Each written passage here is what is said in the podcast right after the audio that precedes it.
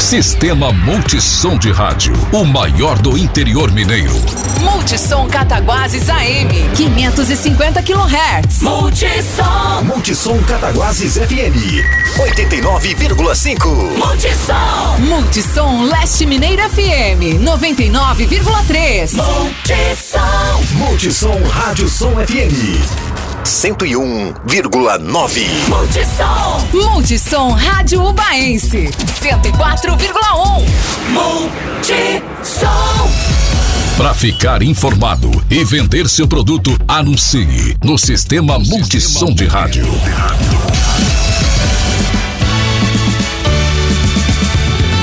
Muito bem, boa noite, ouvintes. Boa noite, das, ouvintes da 104,1. Por aqui, Guaraci Neto, mais uma vez. Estou de volta no seu domingo por um motivo muito especial. Hoje, às 18h30, daqui a daqui 5 minutos, a Prefeitura Municipal de Ubá estará realizando uma transmissão ao vivo com uma coletiva de imprensa com o prefeito Edson Teixeira Filho e a secretária de Saúde Dulcinete Nasce Perini vai acontecer hoje às 18h30 e nós estamos acompanhando aqui. Assim que entrar ao ar, você, ouvinte da Multissom Baense, irá ficar informado todas as informações, tudo que rolar nessa coletiva, você vai ouvir junto com a gente, viu? Fique com a gente. Seu trabalho, sabia que Agora são 18 e 25. Dona de casa não saiu pra comprar pão, pois sabia que o padeiro também não tava lá. E o guarda não saiu para prender, pois sabia que o ladrão também não tava lá. E o ladrão não saiu para roubar, pois sabia que não ia ter onde gastar. No dia em que a terra parou,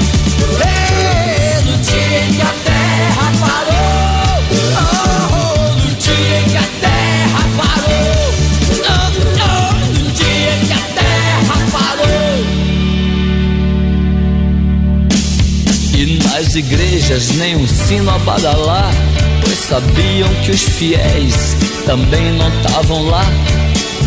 E os fiéis não saíram pra rezar, pois sabiam que o padre também não tava lá. E o aluno não saiu para estudar, pois sabia o professor também não tava lá. O professor não saiu pra lecionar, pois sabia que não tinha mais nada pra ensinar. No dia que a terra parou, oh,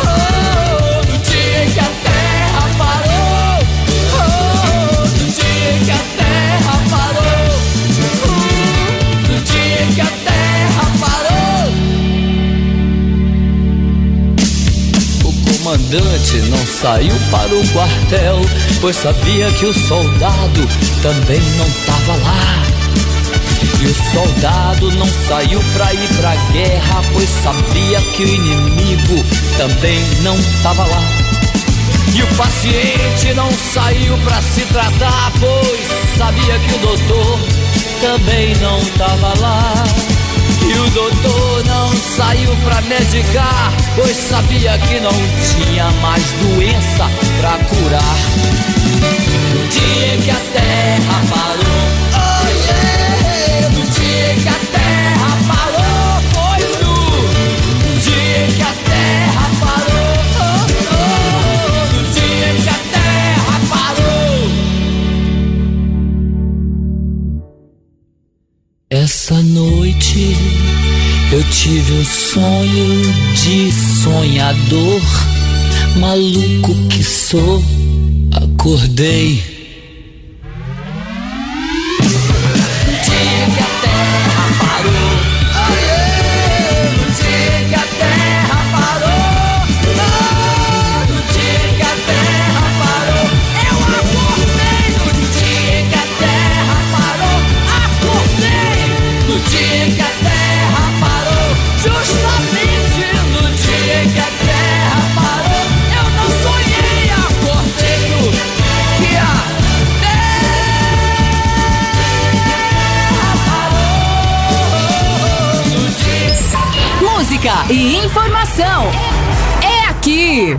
Multissom Ubaense. Seja todo dia como girassol.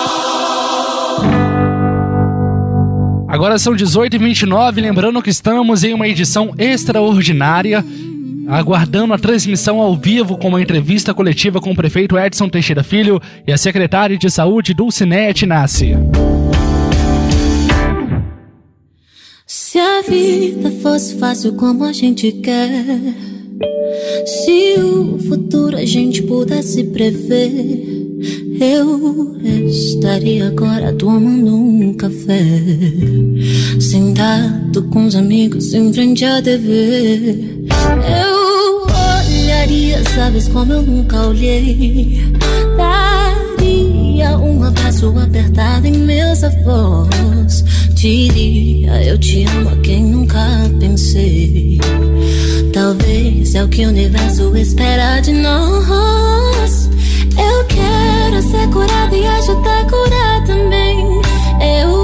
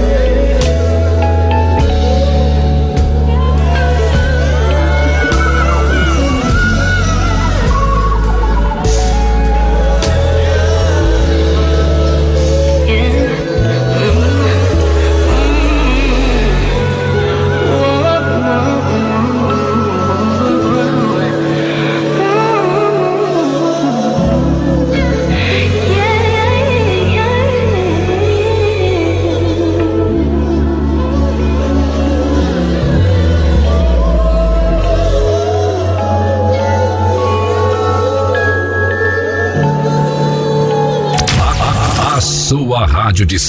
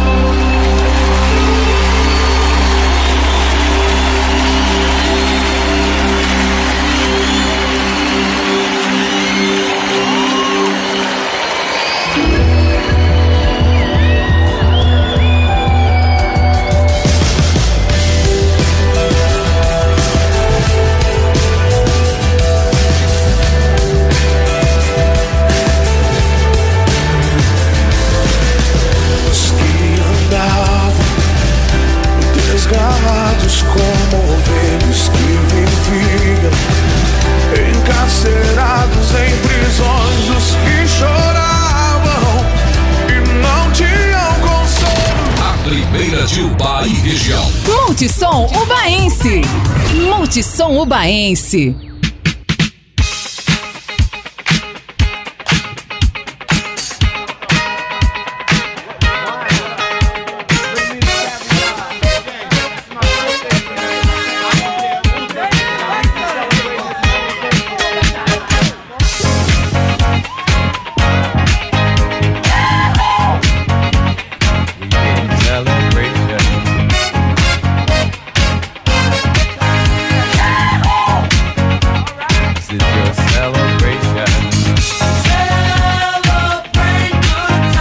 agora são 18 horas e 37 minutos. Nesse momento, nesse momento estamos no aguardo aqui da live da Prefeitura Municipal de Ubá, onde vai acontecer neste momento a coletiva de imprensa juntamente com o prefeito da cidade de Ubá, Edson Teixeira Filho, e a secretária de saúde do Cineia, Tinassi Perini. Estamos aguardando o sinal e a partir do momento estaremos transmitindo para todos vocês a coletiva que vai acontecer hoje dentro de poucos minutos. Come on now.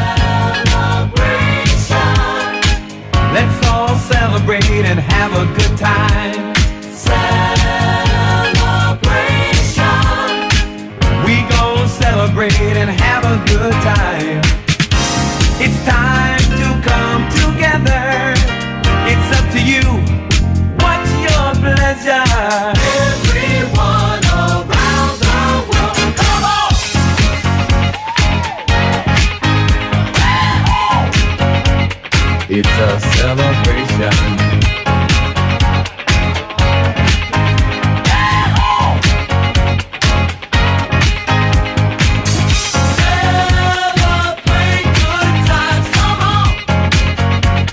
It's a celebration. Celebrate good times, come on. Let's celebrate. We're gonna have a good time tonight. Let's celebrate. It's alright. We're gonna have a good time tonight. Let's celebrate. It's alright, baby. We're gonna have a good time celebrate. It's alright. We're gonna have a good time tonight. Let's celebrate. It's alright.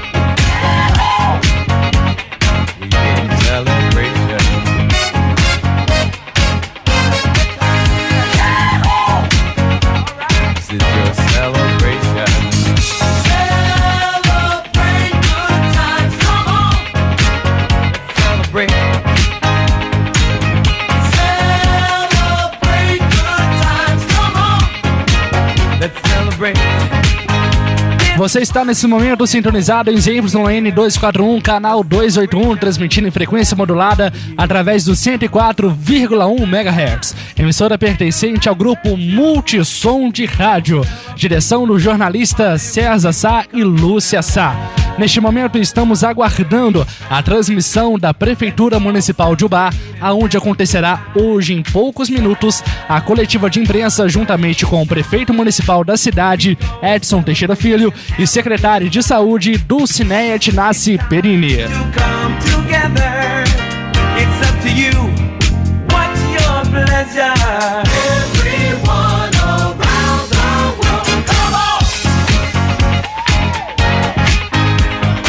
Boa noite, cidadãos e cidadãos ubaenses. Eu me dirijo a vocês hoje, nesse domingo de Ramos, para passar algumas informações sobre o trabalho que a Prefeitura Municipal de Ubá está fazendo em relação ao Covid-19. Esse vírus, coronavírus, que tem trazido tantos problemas no mundo inteiro, e não é diferente no Brasil, não é diferente em Minas Gerais e também em Ubá. Então, Hoje tivemos uma confirmação do primeiro caso positivo, primeira pessoa que testou positivo para o coronavírus em Ubá. Esses detalhes serão passados daqui a pouco pela nossa secretária de saúde, do Cineia Inácio Perino. Mas eu queria falar um pouco também sobre as ações que a gente deve continuar a fazer. Era esperado que a qualquer momento nós tivéssemos um caso positivo em Ubá, porque os exames, como já foi relatado para todos vocês, nós temos conversado muito com a sociedade sobre isso, eles são um pouco lentos. À medida que você toma a, a, a amostra da pessoa e encaminha para Belo Horizonte, para a FUNED, ele demora aí de 7 a 10 dias, dependendo do caso, até mais um pouco para ter o resultado. Mas hoje, infelizmente, como nós falamos, tivemos a primeira, eh, a primeira pessoa te- que testou positivo para o Covid-19. E com isso, aumenta sim a nossa preocupação. Nós já estávamos com um trabalho muito eficiente, né, um trabalho forte na prevenção, solicitando né, muita colaboração da sociedade, dos cidadãos de um modo geral, das empresas, porque o momento é realmente de dificuldade, é um problema de saúde que afeta a todos nós. Nós não podemos deixar de nos comunicar e passar essa preocupação também para todos os nossos cidadãos. Eh, como eu disse, existe um decreto também eh, em andamento e essa preocupação nossa continua. Na, na última, no- na última sexta-feira fizemos uma reunião com diversos segmentos da sociedade, principalmente dos meios empresariais, trabalhadores, empresários de todos os ramos de atividade de Ubá, para falar sobre eh, o- a atuação, como nós continuaríamos com a nossa atuação de prevenção, que é uma atuação importantíssima, que nós não podemos deixar de fazer a todo momento, e ela não é só do poder público, não. Ela é do poder público, ela é das- da- dos empresários, ela é das empresas, dos trabalhadores, da sociedade de um modo geral. Cada um de nós tem que fazer a sua parte. A prefeitura, ela disciplina esse tipo de comportamento através de decretos, através de portaria. Nossos assessores, nós definimos que iremos prorrogar nas mesmas condições do decreto até o dia 12 alguns negócios. É lógico que isso hoje fica tudo naquela ideia de que as negócios. coisas. É lógico que isso hoje fica tudo naquela ideia de que as coisas possam estar normalizadas. Nós temos que alertar sempre a população. E o principal alerta que nós fazemos o principal é ficar em casa o máximo possível. As pessoas só saírem na rua se tiverem extrema necessidade. Sabemos que muitas empresas da área de saúde, muitas empresas da área de alimento estão trabalhando e precisam trabalhar. Nós temos que manter é, o atendimento, principalmente nessa área de alimento, nessa área de farmácias, nessa área de saúde. Não pode ficar parado mesmo. Mas nós pedimos às pessoas que tenham que ir a banco, que façam sua programação, que não fiquem em filas, que respeitem a distância uns dos outros.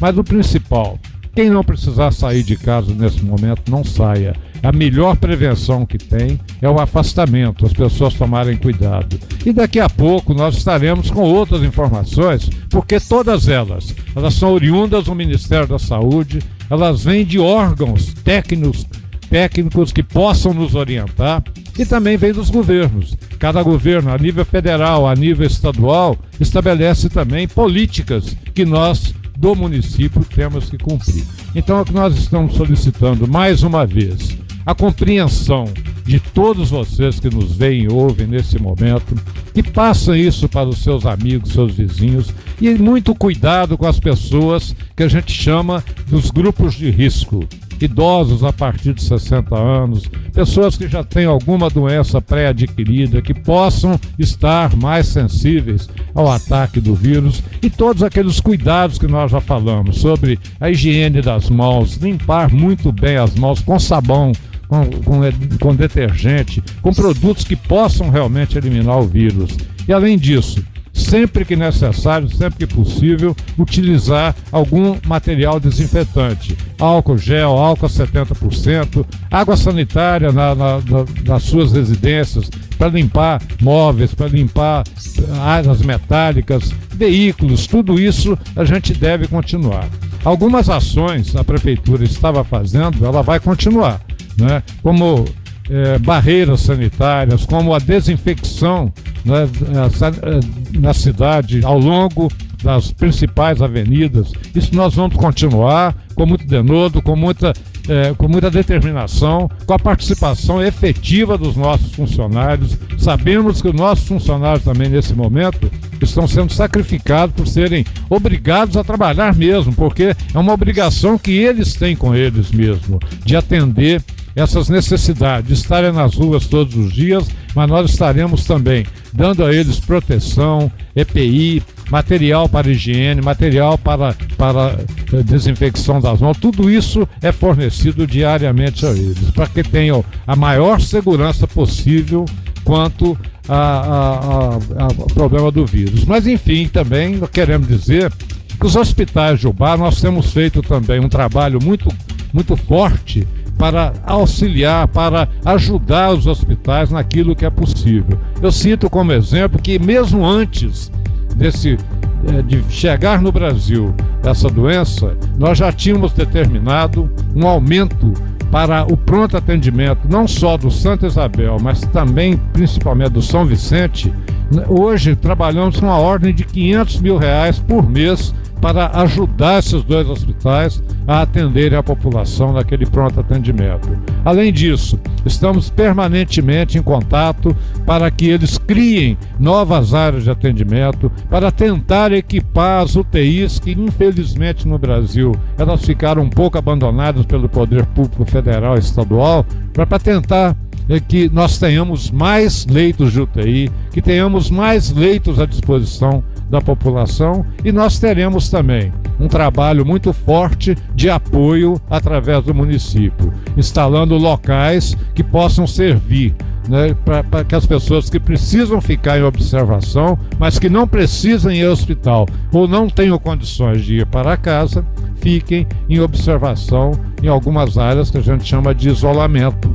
Chama hospital de campanha, não é o termo, não é o correto, mas são áreas com equipes de saúde com todo o tratamento necessário, alimentação, tratamento de, de medicamentos, tudo aquilo que as pessoas precisam para poder apoiar caso seja necessário. Mas eu gostaria de, ao continuar com essa conversa com os nossos é, telespectadores, as pessoas que nos veem e ouvem agora, de passar também para a secretária do Cineia para que ela explique né, como aconteceu e qual é a repercussão que isso pode dar dentro do nosso trabalho. Quero dizer bem claro, vamos continuar esse trabalho muito forte de prevenção. Temos algumas outras ideias sobre como melhorar, sabemos que é difícil é, para a população que isso seja implementado, mas aquilo que for melhor para a população, nós estaremos fazendo.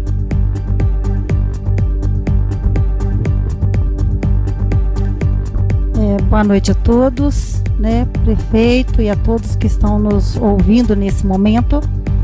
Uh, hoje nós confirmamos né, um caso de coronavírus na nossa cidade e é, assim com uma preocupação muito grande que nós é, comunicamos isso à nossa população.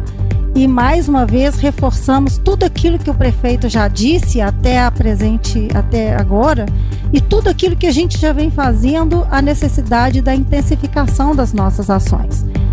Esse caso confirmado, ele é de uma uma mulher, né, uma, uma pessoa, uma, uma mulher tem na faixa de 30 a 35 anos e essa pessoa nós conseguimos entrar em contato com ela hoje e conseguimos alguns dados mais apurados do que foi que aconteceu. Essa pessoa, ela esteve numa festa em uma cidade fora da, da nossa, fora de Ubá, com um grupo de profissionais da saúde e é, ficou em contato com esses profissionais durante algum tempo. Nesse, é, nessa, nesse contato que eles tiveram, tinha uma um profissional também da saúde que era do Rio de Janeiro. Então, é só para deixar claro para as pessoas que esse contato não foi em Ubá, ele foi fora de Ubá.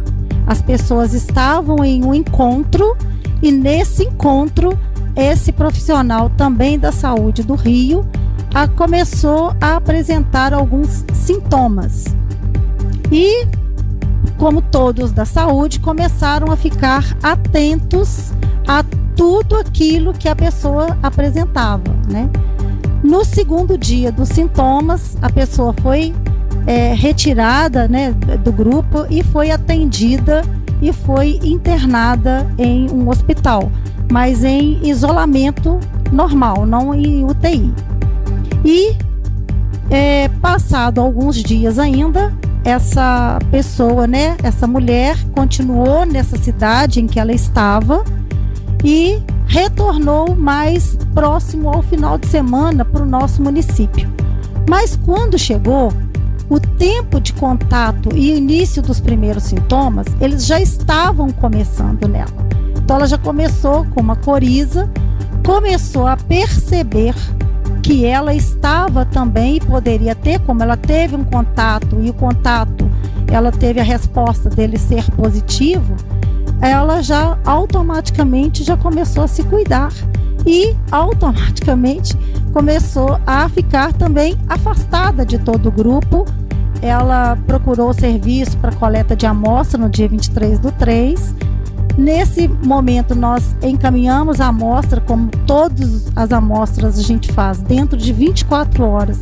Todas as amostras são enviadas e estão e vão para dentro da FUNED para serem analisadas. E hoje, né, dia 6 do 4, chegou o resultado que ela era positiva para Covid. Mas chegou numa fase em que todos os processos já estavam sendo dentro daquilo que é recomendado tanto pelo Ministério da Saúde quanto pela Secretaria de Estado da Saúde, que é ao início dos sintomas, isolamento domiciliar. Se por acaso houver alguma complicação, procurar o serviço médico hospitalar para os atendimentos. Se não, continua mantendo em casa e aguarda passar todos os sintomas. É, essa pessoa ela tomou todos os cuidados, usou máscara durante o tempo inteiro, é, todos os cuidados de higiene pessoal, álcool é, nas mãos, lavar sempre as mãos, não esteve em local de, não saiu da sua residência é, e mesmo assim nós estamos tranquilos com relação a isso por conta de que essa manifestação ela quando esteve, quando ela, essa manifestação, ela começou a aparecer na pessoa, ela, ela, ela já se retirou e fez o isolamento domiciliar, como a gente já vinha orientando e fazendo, e como é profissional de saúde, sabe como deve proceder. E hoje essa pessoa está muito bem, já está voltou à atividade e como o nosso ministro disse, não temos nenhuma informação de reincidência de casos. Portanto, automaticamente, uma pessoa positivando para a doença e ele estando em quarentena, passado todos os sintomas, automaticamente essa pessoa já está vacinada. Então essa pessoa ela está é, fora de risco de transmissão para outras pessoas. Então isso é o que nós temos a dizer com relação ao caso positivo do, da Covid que hoje é, nós é, recebemos a informação. É, temos também né, que informar que desde a semana 16 do 3 a 22 do 3, que nós estamos atentos a todos esses fatos, porque o, no país, o primeiro caso confirmado de Covid foi no dia 26 de fevereiro. No dia 10 de março, o país declarou a pandemia, declarou que já estava com casos, vários casos confirmados em algumas localidades. O primeiro óbito no nosso país foi no dia 17 do 3. Então, eu quero dizer que a Secretaria de Saúde, ela vem atenta também a todos esses fatos que estão acontecendo no país em todos os estados, consequentemente, e também no nosso estado de Minas Gerais. E é, todas aquelas pessoas que apresentam é, qualquer sintoma de uma síndrome respiratória, nós estamos recomendando que fique em isolamento domiciliar. Ela assina para a gente um termo de responsabilidade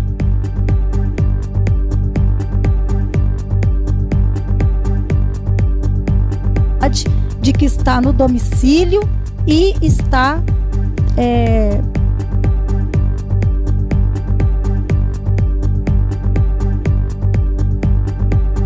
em isolamento e que nós fizemos notificações e todas elas foram orientadas a isolamento. É, na primeira semana nós tivemos 33, na segunda 44 e nessa última semana agora 33 casos notificados. Ou seja, estamos confirmando, estamos a todo aquele caso em que a gente tem conhecimento, nós, nós fazemos a notificação. Os casos que apresentam sintomas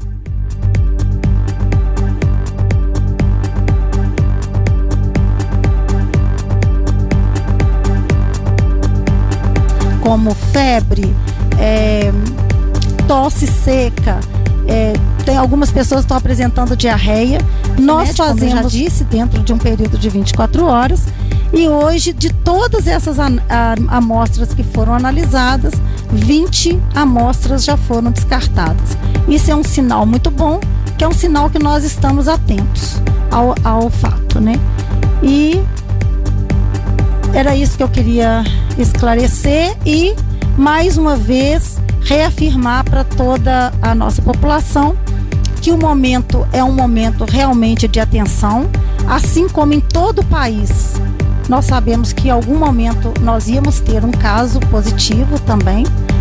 De agora em adiante, é, vamos estar cada vez mais atentos e pedimos a toda a população: tome cuidado, tome, é, procure é, seguir todas as recomendações de medidas de higiene individuais, como Lavar as mãos sempre.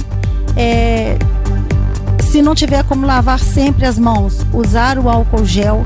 São procedimentos que evitam é, o contato de, de, de pessoas, qualquer síndrome gripal, né? Que tiver.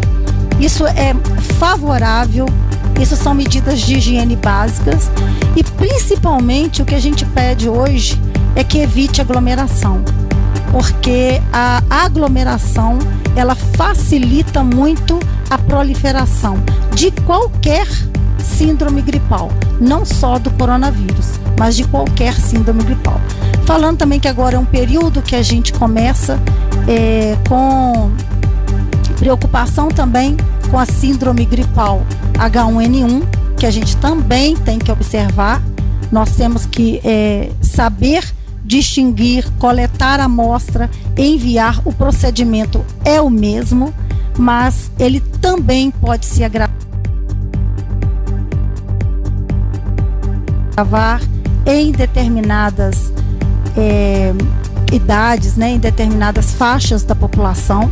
E isso preocupa também, porque o período agora começa a, a entrar o período em que a gente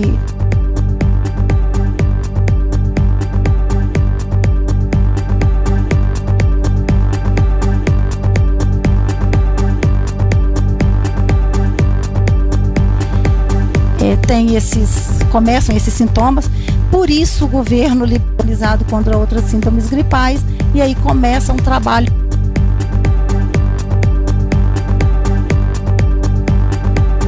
mais voltado para outras síndromes que não as que já têm a vacina.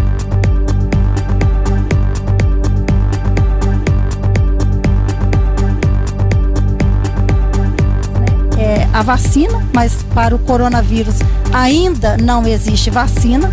Então, a medida a ser tomada são medidas de higiene pessoal e medidas de, de, é, evitar aglomerados, que são as medidas é, coletivas.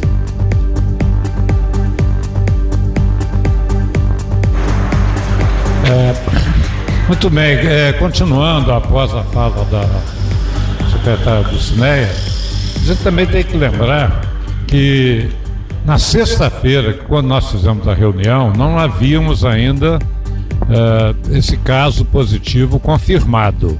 Mas mesmo assim, nós entendemos uh, a situação das empresas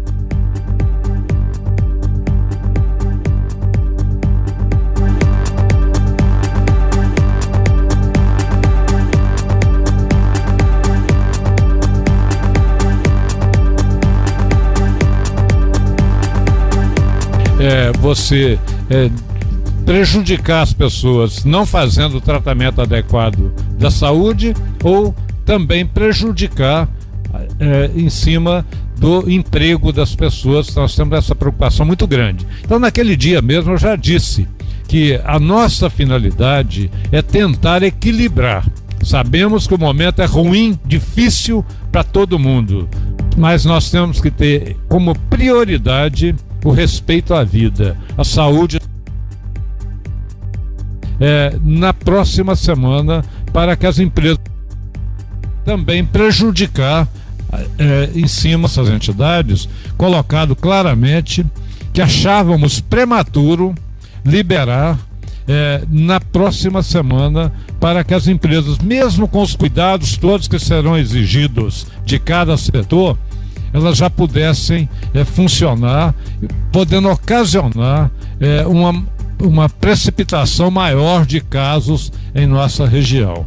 Nós estamos nos preparando, como eu disse, os hospitais estão se preparando, as clínicas, as nossas unidades de saúde, mas sabemos que se tiver um acúmulo muito grande de pessoas ao mesmo tempo, fica difícil é, é fazer o controle de todas essas pessoas, cuidar de todas elas. Então, esse é o nosso, é, o, é, a nossa visão. É, tratar sim muito bem a saúde, cuidar do que for possível. Ninguém sabe ao certo o comportamento desse vírus ao longo dos tempos. Nós vimos pela China, pela Europa, agora nos Estados Unidos e América Latina. Então o Brasil dos países maiores é o que vai agora entrar nessa fase mais complicada da doença.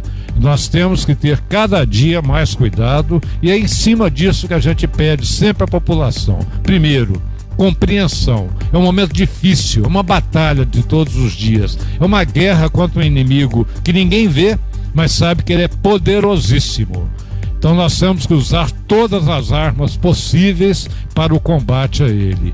A segunda, no momento em que a gente tiver certeza de que está sob controle, não quer dizer que vai acabar, isso demora, né? nós sabemos também que demora, estiver sob controle, nós estaremos fazendo uma volta gradual, se possível, com total cuidado em cada empresa para que nem sejam prejudicados as pessoas que ali trabalham e nem aqueles que vão lá em busca do serviço, em busca dos negócios. Então, vamos trabalhar, vamos continuar trabalhando com muito cuidado. Sabemos a dificuldade, sim, e não queremos que isso se estenda por muito tempo. O país não aguenta, o Estado não aguenta, o município não aguenta. Isso afeta o setor privado, afeta o setor público. Nós sabemos disso. Mas temos que ter, nesse momento, muito equilíbrio, né? Temos que ter paciência com aquilo que pode acontecer, mas também temos que ter muito trabalho para enfrentar essa grave doença que nós estamos o Brasil, acho, desse tipo, ele nunca sofreu um impacto psicológico tão alto, porque hoje as pessoas sabem em tempo real o que está acontecendo no mundo. Isso se reflete aqui para nós. Alguns não têm cuidado, alguns continuam achando que não é problema, mas a grande, a imensa maioria da população já entendeu que é preciso sim é prevenção, é preciso cuidar, é preciso cuidar da minha saúde, da saúde do meu, do, do meu familiar, principalmente dos idosos, daqueles que são mais frágeis, e também cuidar de todas as pessoas que estão na nossa comunidade. Então, é, eu gostaria de é, encerrar essa primeira parte dessa, dessa entrevista falando exatamente isso. É, a compreensão de cada cidadão de Ubá. E quando eu falo isso, eu estendo isso para os municípios circunvizinhos, porque eles também dependem muito das unidades hospitalar de saúde de Ubá. Eles são totalmente dependentes, assim como é o município de Ubá. Então o cuidado ele tem que ser é, amplo, geral e restrito. Alguns municípios estão apertando mais do que outros. Alguns não impedem que as pessoas entram ou saiam livremente do município. Não sei se é a melhor estratégia. Cada um usa aquela que acha mais conveniente. O nosso trabalho é sim consciente, é do dia a dia, é tentar mostrar à população o que é importante para ele, dar muita informação. Temos os nossos informativos diários com atualização diária, sempre por volta do meio-dia. Fazemos aqui de público agradecimento a todos os nossos funcionários da área de saúde, da área de comunicação, de todas as secretarias que fornecem esses dados diariamente para que eles sejam divulgados para toda a mídia, para toda a imprensa de Ubá e aí através da, da mídia levado à população. Então, eu gostaria de encerrar essa primeira parte e nós vamos ficar aqui à disposição se houver alguma pergunta da, de repórteres ou até da comunidade, é, dentro do que for possível, a gente estará respondendo. Já temos perguntas da imprensa? Me ouve? Já temos perguntas da imprensa, prefeito, secretária, da revista Raica. Depois dessa confirmação do primeiro caso na cidade, a quarentena será estendida? Se sim, por quantos mais dias? A mesma pergunta do repórter Carlos Roberto Sodré, da Rádio Educadora UBA MFM do portal UBA News. O decreto assinado em 22 de março será estendido até quando? E complementando também essa pergunta, temos a pergunta do jornalista Amarildo Oliveira, Jornal Baense Online. Com a prorrogação do decreto, continua valendo a deliberação que permite que parte dos setores das fábricas continue funcionando? Então, relação à data e também à deliberação. Bom, primeiro eu já disse aqui que a reunião de sexta-feira eu já tinha adiantado para os segmentos que ali estavam representados, não tinha ainda conhecimento desse caso positivo. É bom lembrar isso. Eu já tinha adiantado que a tendência após a reunião de secretários que nós faríamos no domingo, como efetivamente fizemos hoje, nós definiríamos um novo prazo. É, a princípio ficou definido e já está certo que o prazo é até o próximo dia 12, domingo que vem. Nós estenderemos com todas as condições que ali estavam e quanto à deliberação. Com toda certeza, ela estará também dentro do decreto, já definindo claramente o que pode e o que não pode funcionar, o que pode funcionar parcial, o que pode funcionar sob os cuidados necessários. Eu estou deixando também uma abertura, eu acho que a gente deve conversar sobre isso, que hoje um dos graves problemas que a gente tem é a recomendação que se use EPI, principalmente máscara, mas não só os agentes de saúde, não só as pessoas que lidam com, com, com pessoas eventualmente doentes pela, pelo vírus, mas também a população de um modo geral. Ao sair à rua, ao interagir, ao estar em bancos, ao estar em, em qualquer outra atividade, mercado, farmácia, também utilizarem. E não temos no Brasil capacidade, infelizmente, de atender a população. Então estão sendo, até vi hoje um vídeo do ministro Mandetta recomendando que caso não se consiga o material adequado, que se possa fazer com tecidos,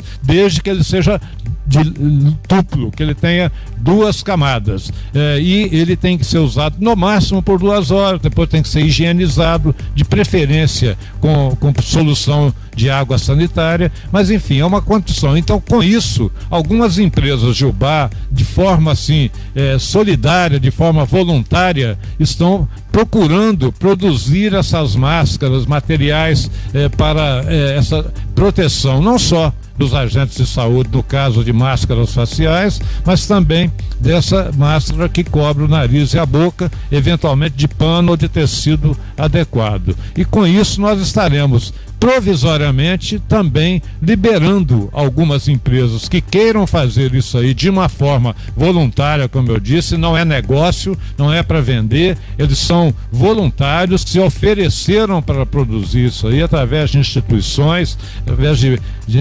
entidades eh, filantrópicas e nós achamos a ideia excelente. Mas são pequenas exceções que provavelmente elas não estarão em decreto, elas estarão sob autorizações é, é, pontuais. Agora, o decreto que nós pretendemos entre hoje e amanhã cedo estarmos com ele pronto, ele vai definir claramente o que pode e o que não pode funcionar, para que o comércio entenda, para que as empresas entendam que nesse momento nós precisamos do esforço de cada um. Sabemos, como eu já disse aqui antes, das dificuldades, mas respondendo às perguntas, a princípio, até o dia 12 de abril, que é um domingo, estarão com todas as condições que foram colocadas no decreto, mais, a, mais as da, da deliberação, estarão estendidas até o dia 12. E durante a semana faremos as avaliações, saberemos o que vai acontecer com o Brasil, com Minas Gerais e com o BAR nesse meio tempo, para tomarmos medidas eh, para a continuidade. Sabemos que alguns municípios aqui estenderam por 15 dias, Viçosa estendeu por uma semana. Visconde Rio Branco tinha liberado, mas com as informações recentes, segurou um pouco também. E isso acredito que prudencialmente vai acontecer essa semana. É uma semana mais curta do ponto de vista eh, de feriado religioso, mas não é por isso não. É porque nós precisamos de mais tempo para enfrentar com muito, eh, com, com, com muito vigor essa doença. Mais perguntas, dessa vez do jornal Gazeta Regional, repórter Turu Davi. A profissional de saúde do primeiro caso confirmado já se recuperou. Houve contato dela com pacientes? Se houve, existe uma perspectiva de quantos tenham sido e algum plano de monitoramento? É, a informação que nós temos, como nós já passamos, é que ao começar a, a, ter os sintomas e observar que ela estava, que o amigo né, dela estava com positivado, imediatamente ela foi ela, ela afastou do, trabalho. E ela estava fora da cidade de Ubá, ela não estava aqui nesse período.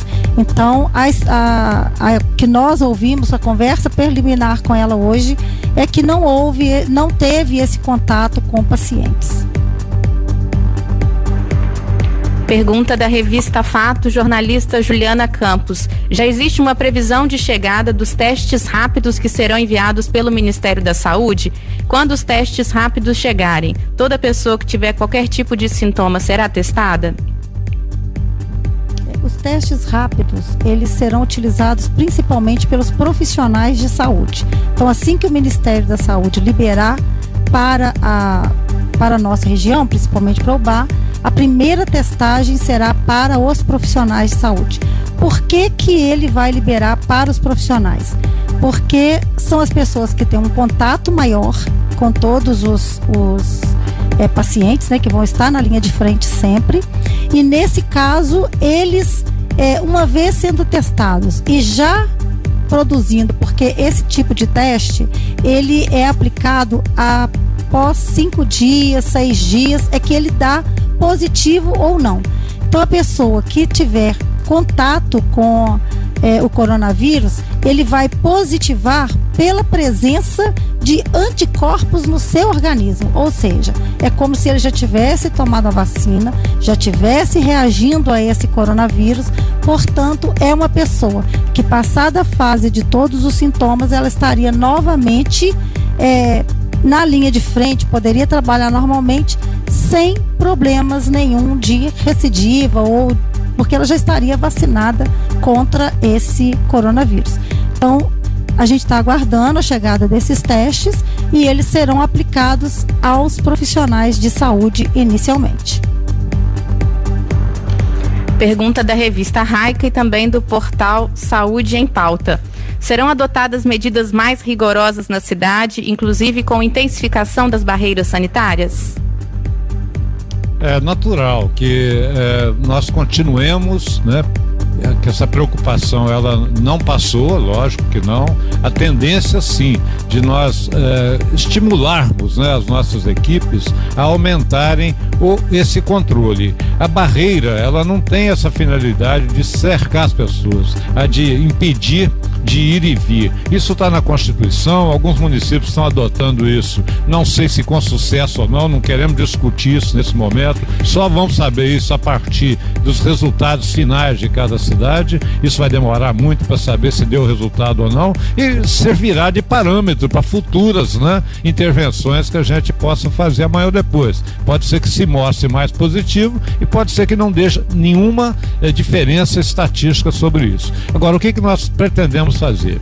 A ideia é é, descobrir, né? No mercado nós temos vários produtos que possam ser aplicados também em veículos, principalmente nos pneus, sem que haja prejuízo, né? Para a qualidade da pintura do veículo. Nesse momento também não adianta eu querer é, é, é achar que vou é, liberar um produto que possa ser favorável ao controle do vírus, mas que possa também trazer prejuízo para as pessoas. Não queremos isso. Mas já temos é, argumentos suficientes, temos produtos, a, intenção, a intenção é essa mesmo. Continuar com a barreira sanitária, que ela é muito informativa. Ela busca informar cada pessoa que chega em Ubar quais os cuidados que ele deva ter, se está sentindo alguma coisa referente à doença, que ele entre em quarentena voluntária que procure a unidade de saúde se necessário, mas principalmente que ele mantenha isolamento. Se tiver sem sintoma, ele deve ficar pelo menos uma semana, né? isso se tiver com sintoma, pelo menos 14 dias. Mas essas barreiras, com certeza, elas serão intensificadas, não no sentido de proibir ninguém de ir e vir, de bem informar as pessoas e, se possível, fazer uma desinfecção, principalmente de veículos maiores, de caminhões. Isso já está sendo programado com produtos que podem ter certeza, não vão afetar a pintura dos carros, que as pessoas não reagirem de forma, às vezes, de, desproporcional, achando que estaremos prejudicando ela para cuidar de uma doença. Esclarecendo a todos que acompanham a pedido da imprensa que os profissionais de imprensa não se encontram aqui conosco no recinto, as perguntas são enviadas online, por isso são lidas pela equipe de comunicação da prefeitura. Vamos para a próxima pergunta. Prefeito secretário, em relação agora aos hospitais de campanha. Juliana Campos, da revista Fato. Quanto aos hospitais de campanha, foi mencionado CAIC e Casa de Oração como possibilidade. Quanto a profissionais, insumos e produtos para proteção individual, já está sendo providenciado? É, Carlos Roberto Sodré, Rádio Educador e Portal Uba News. Em Ubá será criado hospital de campanha e o jornal Gaze e Revista Raica, perdão. A prefeitura solicitou a compra de equipamentos para auxílio futuro de casos? É, hoje nós temos uma rede hospitalar que uh, o BA é polo de uma microrregião, como o doutor Edson já disse. Nós estamos investindo nessa rede hospitalar também, com em torno de 500 mil reais por mês, né, doutor Edson? Trabalhando, eh, ajudando na intensificação. É, alguns hospitais já estão ampliando a sua rede hospitalar, a sua rede de UTI com esses é, equipamentos. O que nós pretendemos é o seguinte, então hoje a nossa rede, ela já, nós já temos um plano de contingência regional, porque o BA, como polo de uma microrregião, ele atende a várias cidades da região e é, existe já esse plano de contingência para a rede hospitalar a nível de UTI. Ah, os outros atendimentos, nós temos hoje é, uma é, muitos leitos hospitalares que até a presente data, por incrível que pareça, eles estão é, vazios, né? Os nossos hospitais, eles não estão com aquele volume todo de atendimento que existia antes do coronavírus. As pessoas estão respeitando, as pessoas estão em casa, elas não estão indo ao hospital sem necessidade. Isso é o que a gente pede à nossa população e a todas as, as pessoas das cidades vizinhas que deixem para utilizar ou para ir ao hospital apenas aqueles que realmente necessitarem de um atendimento hospitalar é, os outros, nós temos as nossas unidades básicas, temos a nossa policlínica e as outras cidades da região também possuem esse serviço. É, todo o atendimento ele é feito como foi feito com essa pessoa que é, positivou hoje. A pessoa apresentou o sintoma, ela fica em isolamento domiciliar. Não procura hospital, não, não procura unidade básica, fique em isolamento domiciliar. Se tiver algum agravamento, aí sim, procure uma unidade básica ou a rede hospitalar para que você tenha condições de ser atendido no tempo e na hora. Se depois desse agravamento houver a necessidade de internação, vai ser internado. Se houver um quadro de piora, a pessoa irá para a UTI, né? É, os hospitais de campanha, eles estão sendo criados muito para que você retire dos hospitais também aquelas pessoas que apresentam sintomas leves, são sintomas que requerem um atendimento de 24 horas e precisa de ter um cuidado diferenciado. E dali vai, passam a observação, vão se observando para ver se realmente a, a pessoa necessita ir para a rede hospitalar ou não. Nós estamos também nos preparando para isso, porque é, assim como é, muitos locais, muitos é, países e até o Brasil, a gente não sabe exatamente como vai proceder é, esse vírus aqui no, em Minas Gerais, aqui na nossa cidade. Então nós estamos também nos preocupando com isso. É, estamos inicialmente é, cuidando né, de, de tratar é de, de cuidar de, de ter um local para fazer essa triagem de uma melhor forma, em que a gente tenha condições de é, olhar e cuidar desses pacientes que precisam de uma atenção diferenciada com a equipe médica. Estamos olhando vários lugares e já estamos providenciando vários equipamentos para essa utilização. Não é, é de desconhecimento de todos a questão da, dos EPIs. Não é uma falta para o bar, é uma falta para o estado de Minas, para o país como um todo, né, no mundo como um todo, visto aí a questão da, da, das compras que estão sendo realizadas por outros países também. Mas o nosso é, ministro ele está muito preocupado e ele tem feito já contatos e compras e ele diz que essa semana é uma semana que ele poderá é, dar uma nova direção para todas essas situações é, com relação aos EPIs. contratos, pagamentos e a espera que esses equipamentos cheguem para a gente, é, para o nosso país, é, o mais rápido possível. E mesmo assim, nós estamos tomando algumas medidas, como é, fabricação né, de, de máscaras, não para a equipe é, médica, para a equipe é, de primeira linha, de primeiro atendimento, de atendimento imediato. Para esses, eles têm os equipamentos próprios, mas para a população como um todo, que hoje é um consumo muito grande de todos esses equipamentos. E muitas pessoas não precisam, muitas vezes, utilizar o equipamento de proteção individual que se vai usar é, dentro de um hospital, dentro de uma unidade básica. Então, a gente pede exatamente essa compreensão, como o doutor Edson disse.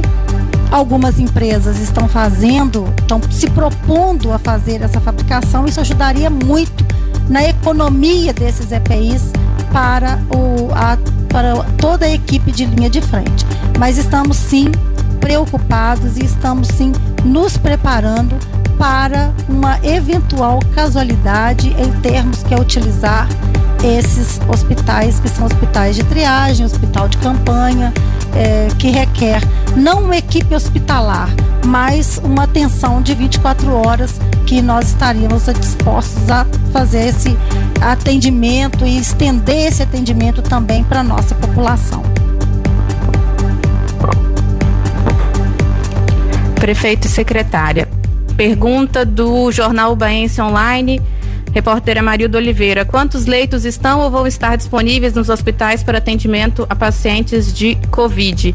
A pergunta também é feita pelo Gerson Pinheiro, da Web TV UAI, e também feita pela Juliana Campos, da revista Fato. Em um eventual surto, quantos leitos de UTI existem na cidade hoje e se em todos os leitos há respirador? Sim, é, nós já estamos acompanhando, como eu disse, já existe esse plano de contingência em que nós já conseguimos ampliar e a possibilidade de ampliação mais. Hoje nós já conseguimos toda a nossa rede de, de, de UTI, nós já conseguimos ampliar em mais 10 leitos, com a possibilidade de ampliarmos em mais 20, 20 24 leitos mais ou menos.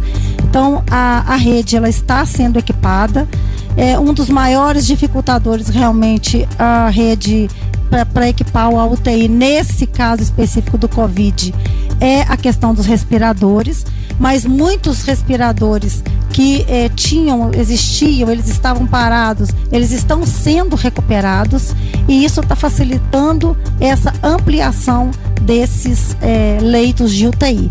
E os leitos, eh, toda a rede hospitalar, ela está disponibilizando os leitos também para o Covid. Bom, é, se eu puder também complementar, é, essa questão dos re respiradores, eu sempre falo isso. O país nunca se preparou para uma emergência, para uma eventualidade dessa. Nós sabemos da grande dificuldade que a saúde tem no Brasil em termos de recursos financeiros. E, infelizmente, eh, os hospitais eles não conseguem colocar mais UTI porque eles não, não receberiam recurso do governo federal, porque eles têm que estar cadastrados, eles têm que estar é, dentro do sistema de saúde como um todo. Com isso, é, nunca se preparou. Quando chega um momento desse, você vai arrumar respirador onde? Os Estados Unidos são com falta de respirador, um país daquele tamanho com toda a, a pujança econômica que tem. E no Brasil não é diferente. Agora, nós sabemos que algumas empresas brasileiras, até também naquele formato né, de poder voluntariamente ajudar, estão produzindo em larga escala respiradores para serem entregues ao Ministério da Saúde. Então nós achamos sim que em poucos dias, poucas semanas, nós teremos parte desse problema resolvido. Com isso, aqueles leitos que foram colocados à disposição pelos hospitais poderão sim receber novos respiradores, que é o grande, o grande aliado na, na, na luta contra doentes graves porque a pessoa tem muito problema respiratório e com isso a gente pode ajudar a melhorar. Agora a capacidade dos nossos hospitais hoje, ela é coerente com o tamanho da nossa cidade, mas nós temos que lembrar que atendemos uma região muito grande eh, de vários municípios que não tem hospital, principalmente não tem UTI. É, num, numa situação normal, ela tem a capacidade de atendimento. Então, por isso que a gente vem solicitando à nossa população que é, os cuidados individuais e os cuidados de aglomeração, para quê? Para evitar que haja um crescimento é, muito grande de números de casos e uma necessidade extra muito grande nos nossos hospitais. Então, por isso é importante o apoio, a ajuda da população. Secretária do Cineia, temos aqui mais uma pergunta. Juliana Campos, da revista Fato. A doação de respiradores por parte do empresariado local já foi efetivada? Caso não, há previsão de chegada? Olha, é, nós estamos acompanhando isso, né? Essa, essa chegada desses respiradores. É, vários já se prontificaram, um, tá, um doa, o outro vem doando, o outro está doando. Isso é uma, uma gratificação para a gente, isso é muito gratificante. É, alguns é, já foram doados e recuperados, mas é, a gente acredita que outros virão. O que a gente observa com a, a fala até do nosso ministro é que é, hoje as ações elas estão sendo muito é, encaminhadas né, para cinco estados no nosso país, que é São Paulo, Rio, é, Distrito Federal, é, Ceará e Amazônia. Daqui uns dias, o que vai acontecer? Esses estados, eles vão cair na curva, eles vão estar em, em uma curva é, descendente, a curva vai, vai estar diminuindo, os casos vão estar diminuindo. Com isso, ele poderá re, é, realocar esses equipamentos para outros locais que vão precisar. Então eu volto a, a reafirmar que há uma necessidade muito grande da gente é, seguir as orientações que estão sendo determinadas para a nossa população. Pergunta do profissional Carlos Roberto Sodré, rádio educadora e portal Jornal Uba News. Ah, quando é que o pico da doença chega em Ubar? Repetindo, quando é que o pico da doença chega. Perdão, quando é que o pico da doença chega em Ubá? Aumenta a preocupação da gestão a partir de novas informações acerca da Covid-19? Nessa mesma linha, pergunta do repórter Amarildo Oliveira, Jornal Baense Online. Há previsão de outros casos positivos para os próximos dias? É, eu não sei informar, porque eu sei, o que eu sei é o seguinte, que ah, todos eles que foram é, com sintomas característicos foram coletados, estão na FUNED aguardando o resultado e eles estão é, sendo monitorados e todos estão em isolamento domiciliar. Isso é o que eu posso afirmar. É, com certeza a gente não tem como evitar casos positivos. Então, assim que nós tivermos o resultado, e se o resultado for positivo, a gente vai comunicar nas nossas notas oficiais como é feita todos os dias, como foi feito hoje. É... É, só complementando, Cineia, é, eu queria dizer o seguinte: a questão do pico da doença é muito relativo. Ele depende de dois fatores, basicamente. Primeiro, é um número grande de eh, pessoas contaminadas dentro do próprio país, não aquelas pessoas que não viajaram, que não trouxeram de fora. À medida que você tem essa eh, eh, comunitária que entre pessoas residentes do país que não tiveram viagem, é uma tendência de aumentar os casos, de ir dobrando a cada período, de é, isso pode acontecer. É, diferentemente do que acontece às vezes em outras regiões, a prevenção ela pode funcionar melhor ou pior, dependendo da forma como é feita. É, o que nós estamos ouvindo hoje, a Itália, vamos dar um exemplo que é dramática a situação da Itália. Por três dias seguidos, eles estão relatando é, menor internação em UTI e, com isso, também menor número de óbitos. A Espanha, ela começou um pouco mais tarde, ela está entrando no ápice agora. E o presidente dos Estados Unidos declarou ontem né, para as pessoas se prepararem, porque o pico da doença lá deve ser nas próximas duas semanas. Então nós não temos como jogar isso para o Brasil. Vai funcionar igual no Brasil? Nós não sabemos. O que nós temos que estar é preparados para algum momento vai haver um grande número de pessoas infectadas. Pode não ser no nosso município, pode não ser em outro, mas com certeza é, é, não há como você evitar essa contaminação. O trabalho que a gente procura fazer de tentar isolar as pessoas, com certeza ajuda sim.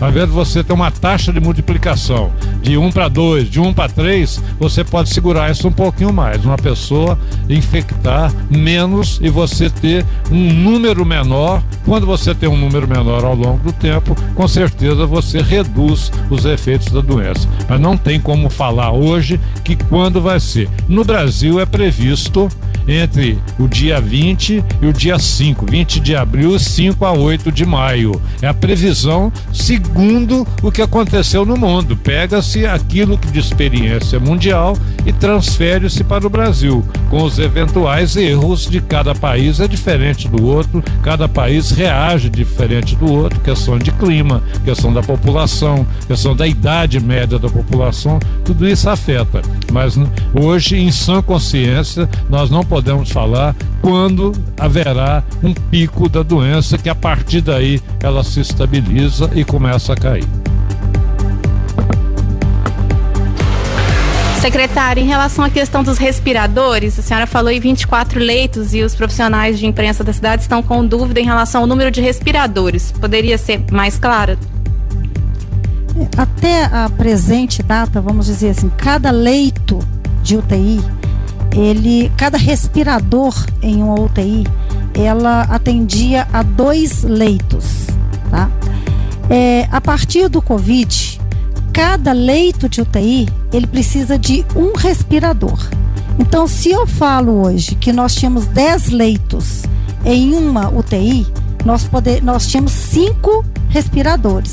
Então, nós já conseguimos dobrar esse número de respiradores, sendo que cada leito tem um respirador. Então a gente fala, é, e além disso, além desses, desses leitos, nós temos no Hospital Santa Isabel já equipados, já montados mais 10 leitos. Então, só no Hospital Santa Isabel hoje nós temos 20 leitos de UTI com 20 respiradores. E assim nós temos as em outras unidades e a possibilidade de ampliar em outros. Então, esse plano que nós fizemos, plano de contingência, é até no sentido de qual a capacidade que cada hospital nosso tem de receber um respirador, de ampliar as nossas UTIs.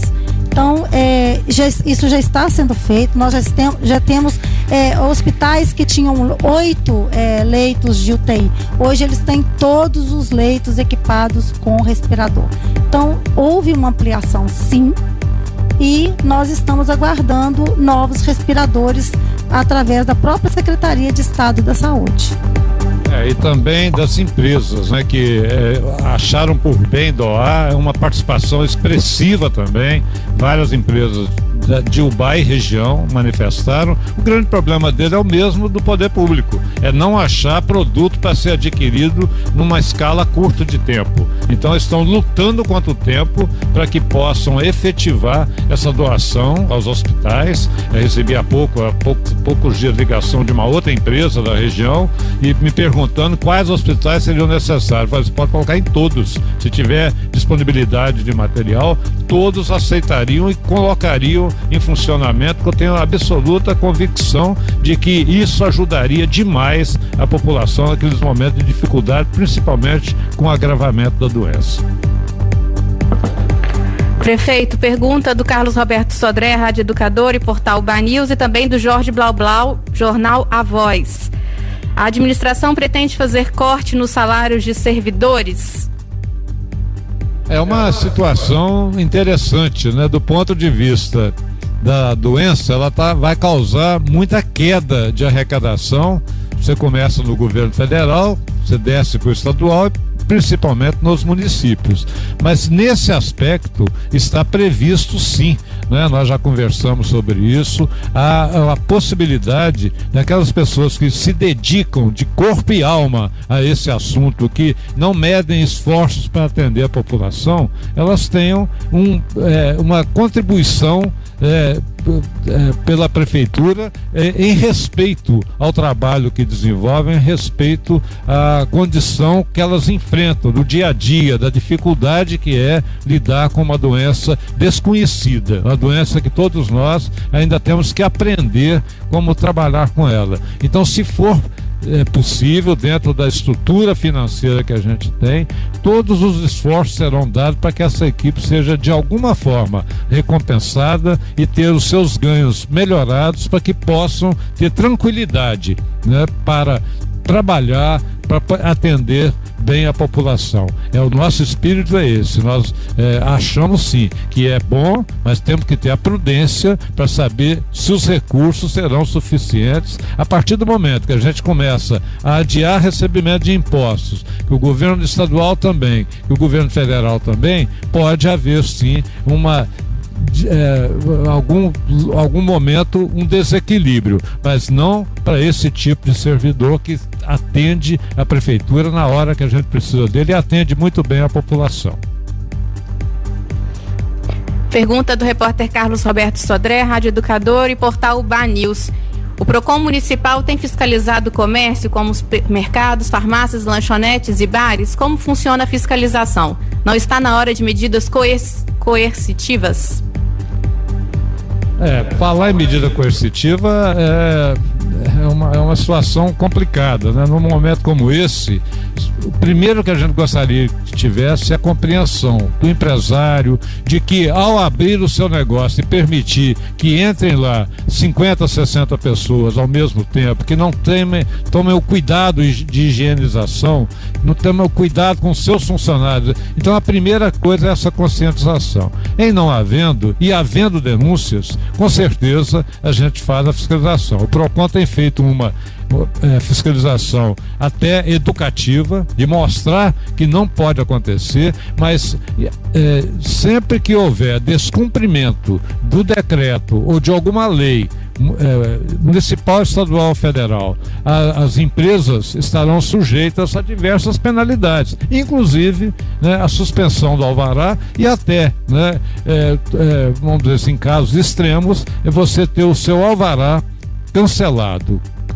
Isso pode acontecer, não é o que nós queremos. Como eu disse sempre, prefeitura ela não quer e não precisa multar ninguém. Ela precisa que as pessoas compreendam a gravidade da situação. Cada empresário sabendo da dificuldade que eles estão passando, seus funcionários, suas famílias, nós sabemos disso. Mas existem alguns argumentos que não podem sobressair. O deles é o seguinte: é que infelizmente eu preciso vender para me sustentar. Mas se ele adoecer, adoecer sua família ou adoecer seus clientes, adianta muito pouco esse sistema. O que nós temos que ter nesse momento, paciência, isso vai passar, nós sabemos que vai passar, não é um fato que vai durar o resto da vida, nós vamos ter outros problemas amanhã depois, mas nós temos que saber conviver com esse e saber enfrentá-lo. A dificuldade nossa é exatamente essa. Eu não consigo fiscalizar todo mundo, mas por, através de denúncias, através do apoio da Polícia Militar, do apoio da Polícia Civil, com toda certeza, aqueles se estiverem descumprindo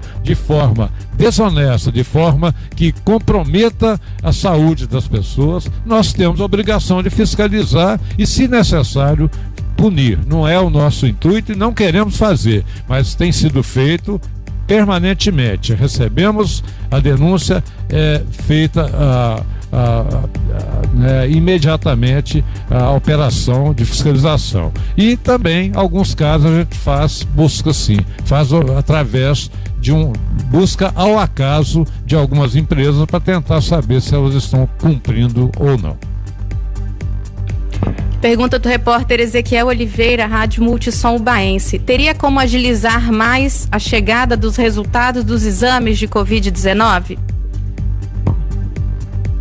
É, o que nós temos de conhecimento agora é que o governo é, estadual, né, principalmente é, aqui na, no nosso estado, é, é, foram credenciados novos, novas unidades. Então a gente tem conhecimento da Universidade Federal de Viçosa e Juiz de Fora também vão começar agora a fazer e foram liberados os testes para que eles realizem essas análises.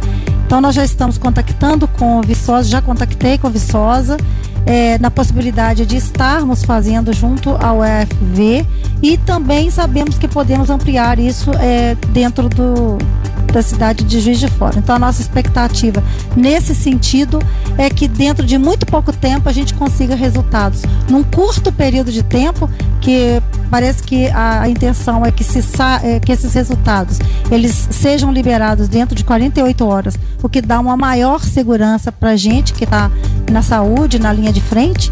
E isso facilitaria muito nessa questão do isolamento do trabalhador em saúde, de outras pessoas que a gente precisa desses resultados com a maior rapidez. Pergunta da Web TV Minas: existe a possibilidade de re se reduzir os valores de impostos, em especial IPTU?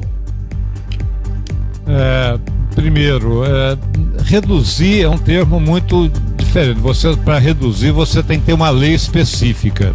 O que nós estamos pretendendo, e já estamos já para emitir um decreto, aqueles impostos que estão em andamento, como ISS e alguns outros que eh, estejam em cobrança, inclusive, é de, no mínimo, por 60 dias adiá-los e a gente vai observar a necessidade de estender um pouco mais esse prazo.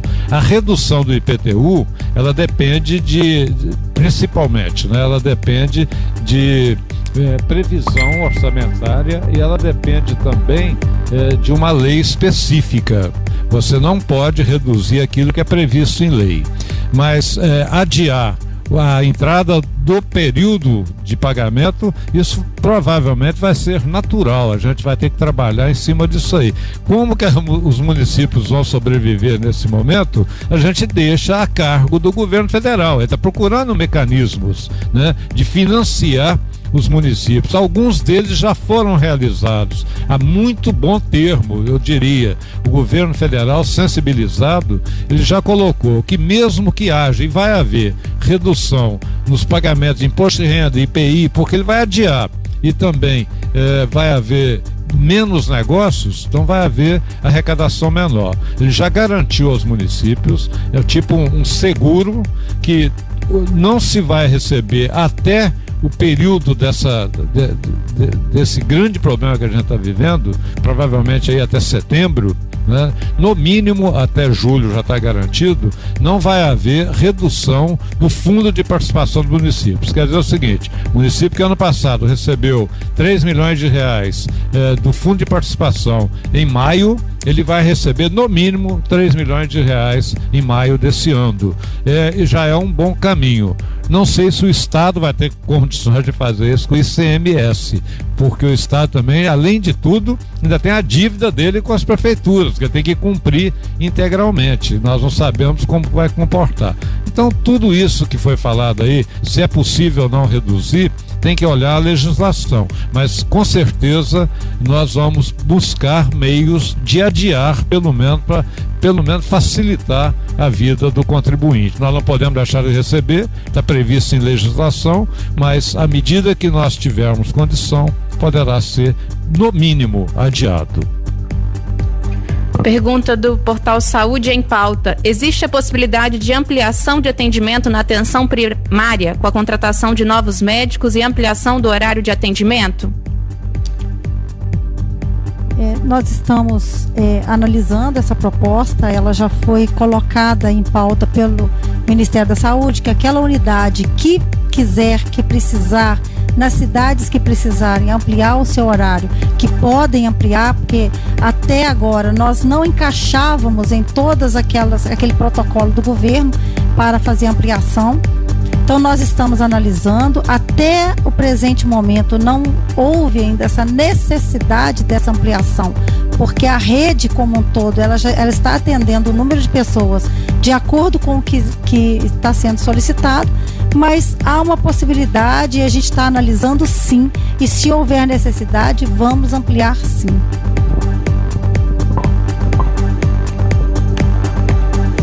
Pergunta do jornal Baense Online. Os 500 mil reais ditos nessa entrevista de repasse aos hospitais de Ubá são valores que já eram repassados mensalmente ou houve recentemente um acréscimo no valor em razão da Covid-19? Essa é uma decisão em outubro do, de 2019 e já começamos a repassar para o Hospital São, São Vicente, Hospital Santa Isabel, eh, valores bem maiores do que eh, passavam antes. Não, não foi por conta de coronavírus, não foi, já, já estava previsto. É uma atuação que nós já estávamos para aumentar a capacidade de atendimento, principalmente do São Vicente, que estava um pouco restrito. Criamos lá aquela unidade de pronto atendimento que está funcionando muito bem, pelo que a gente sabe, pelo que a gente tem sido informado. E à medida que for necessário, já fizemos né, um complemento a ela, justamente agora para colocar mais uma equipe nesse momento. E já também já conversamos com outras entidades hospitalares de Ubá, do exemplo, a Casa de Saúde São Januário, que se ela tiver interesse e necessidade também, porque às vezes ela não tem como colocar, é, é, colocar alguns serviços por falta às vezes de profissionais. Mas se ela tiver, também estamos oferecendo a ela a possibilidade de um convênio, da mesma forma que fizemos com Santa Isabel e São Vicente, na proporção do atendimento que eles teriam condições de fazer. Além disso, né, temos per- permanente contato com a FEMIG, sempre que necessário, poder utilizar também as dependências daquele grande hospital que fica ali na colônia Padre Damião. Prefeito, esclarecendo uma pergunta que é do, do Wellington Neto, da Rádio Sensação FM de Rio Pombo, e também do repórter Ezequiel de Oliveira, da Rádio Baense. O senhor poderia falar acerca da distribuição de cestas básicas, especialmente para os alunos afetados pela suspensão das aulas na rede municipal? É uma situação que nós entendemos porque o grande, o grande drama de nós suspendermos as aulas, podem ter certeza, o prejuízo escolar, o prejuízo do aprendizado, você pode recuperar através de aulas extras, sábado, domingo, feriado, você pode fazer aulas de reforço, você consegue. Mas muitas das famílias que nós atendemos, as crianças dela, nossa rede municipal de ensino, elas são carentes e muito carentes. Então a alimentação que eles recebem lá, principalmente aqueles que ficavam o dia todo, é um complemento extremamente importante para a saúde dessas famílias. Com a perda desse alimento eh, diretamente na escola, nós achamos por bem, num primeiro momento, eh, mesmo antes do governo federal ter soltado essa possibilidade, de destinar com recurso próprio, nós não usamos recurso do da- da- ligado ao Ministério da Educação. Vai haver até essa possibilidade desse repasse, mas com recurso próprio. Nós ad- adquirimos cestas básicas estamos entregando diretamente a essas famílias cadastradas que têm baixíssima renda, que não têm, às vezes, condições de dar um tratamento equilibrado de alimentação aos seus, às suas crianças, né? principalmente as crianças. Isso vai continuar sendo feito. A Secretaria de Desenvolvimento Social tem um cadastro muito bem feito sobre isso. Já conseguimos comprar né, de algumas empresas essas cestas básicas, estamos entregando permanentemente. Acho que é um programa que vai ter que ser tomado a nível federal. né? Ele não pode ficar a nível só do município. Mas nesse momento, o município de Ubá está arcando com esse recurso e, se necessário, nós ampliaremos à medida que percebermos que mais famílias necessitam desse reforço. Prefeito Guaraci Neto, da Rádio Multissom Ubaense AM. O vírus já está na nossa cidade isso é fato. Agora quero saber do prefeito se, da opinião dele, pessoas com má intenção estão aproveitando dessa situação lamentável para fazer política e criticar as administrações municipais, estaduais e federais. É bom, isso nós temos visto e ouvido dia a dia, né? Não só as manifestações eh, do presidente da República com alguns governadores, alguns governadores com alguns prefeitos, principalmente de cidades maiores, né? Do nosso ponto de vista, nós entendemos o seguinte: críticas sempre vão haver boas críticas, aquelas que sugerem melhorias, né? Nós sempre recebemos com muito carinho, podem ter certeza. É, é, é, toda sugestão, toda crítica que soma, que cresce, que a gente possa desenvolver, ela é muito bem-vinda.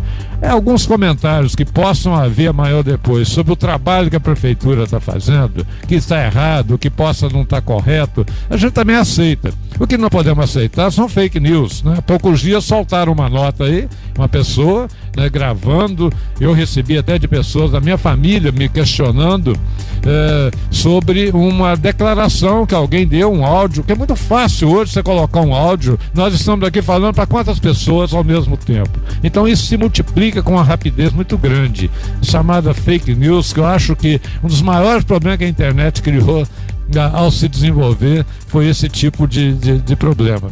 Mas enfim, as pessoas colocaram uma mentira grosseira que foi desmentida pela própria pessoa que divulgou. Então é isso que nos chateia. Leva uma população inteira, às vezes, a ter problema psicológico, ter problema de dificuldade, saber se pode ou não pode ir ao hospital, o que está acontecendo com o seu familiar num posto de saúde. Então, nós temos que cuidar muito de cada informação que a gente divulgar. A ordem que eu dou aqui na prefeitura é o seguinte: se aparecer algum assunto que seja judicializado, que possa ser judicializado, que se judicialize, que tome as providências necessárias. Nós não podemos conviver com a mentira deslavada que tentam a só prejudicar. E principalmente nesse período agora pré-eleitoral que infelizmente muitas pessoas não conseguem separar o que é uma administração séria de uma época de política. Nós não permitiremos que isso aconteça dentro da nossa estrutura. Temos que fazer política? Temos, é obrigatório. Existe isso desde o princípio do mundo. Mas ela tem que ser feita com ética, ela tem que ser feita com honestidade, ela tem que ser feita com a coragem de administrar a cidade antes de mexer com a política. Então, todos aqueles que acharem que podem contaminar um debate por conta de política, com toda certeza a gente saberá reagir na medida certa, nem mais nem menos. Secretária, poderia esclarecer acerca da data em que o resultado dessa profissional de saúde, que foi o primeiro caso confirmado na cidade, a data em que esse exame foi recebido e que essa informação veio a conhecimento do município? O dia que chegou o resultado de exame? Hoje. Chegou hoje. Todos esses resultados eles são online e é, nós é, entramos no processo no sistema todos os dias, num determinado horário, tem os horários em que eles saem. Saiu hoje na parte da manhã. Então foi hoje na parte da manhã, nós recebemos o resultado e imediatamente nós divulgamos na nota oficial às 11h30. É, só para complementar, Ana Carolina, é, é, isso é uma determinação nossa. É, não precisa de eu falar isso para a secretária, que o, o, a, a verdade ela tem que ser total e absoluta. Só não podemos divulgar resultados antes de recebê-los. Agora, recebeu imediatamente. Ela, a secretária já me comunicou de manhã, tinha recebido, poucos, poucos minutos depois, eu diria, ela já estava na, nas redes sociais, através da comunicação oficial da prefeitura.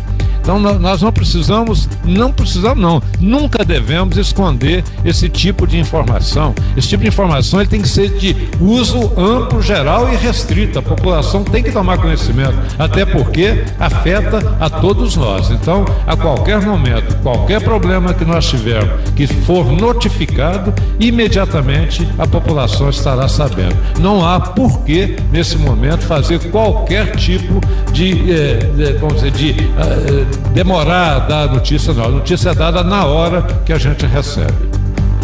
Secretária, como se encontram os dois pacientes internados? Na nota oficial de hoje foi informado que os dois estavam com quadro estável. Isso permanece? Permanece, são dois, pelo menos assim, até o momento que eu recebi a última informação que eu estava vindo para cá, eles permanecem com quadro estável. São pacientes que têm comorbidades, então são pacientes que são suspeitos de Covid-19. Mas na realidade eles apresentam muita é, comorbidades. Então a gente está aguardando os resultados, foi coletada a amostra e a gente vai aguardar. Mas o quadro deles é estável, eles não estão em UTI. Só esclarecendo, essa pergunta foi da revista Raica. Agora, pergunta do Ezequiel Oliveira, Rádio Multissom Ubaense. A economia também é uma preocupação. Seria a hora de começar uma ação educativa para a população na volta das atividades? Eu acho que nós já falamos um pouco sobre isso, mas é sempre bom repetir. A economia ela é tão importante quanto o combate à saúde. Não podemos colocar é uma ou outra. Pelo contrário, elas têm que ser levadas com toda a seriedade possível. Mas o que nós estamos assistindo não é uma briga entre saúde e economia. Pelo contrário, nós precisamos, num determinado momento, atacar o grande mal que nos aflige, que é o coronavírus, para em seguida nós termos força suficiente para enfrentar os problemas criados pela economia. Não podemos é, abandonar uma ou outra. Agora, eu acredito que o tempo correto é primeiro cuidar da saúde. Esse é o meu, é o meu pensamento, é, compartilhado com muitas outras pessoas.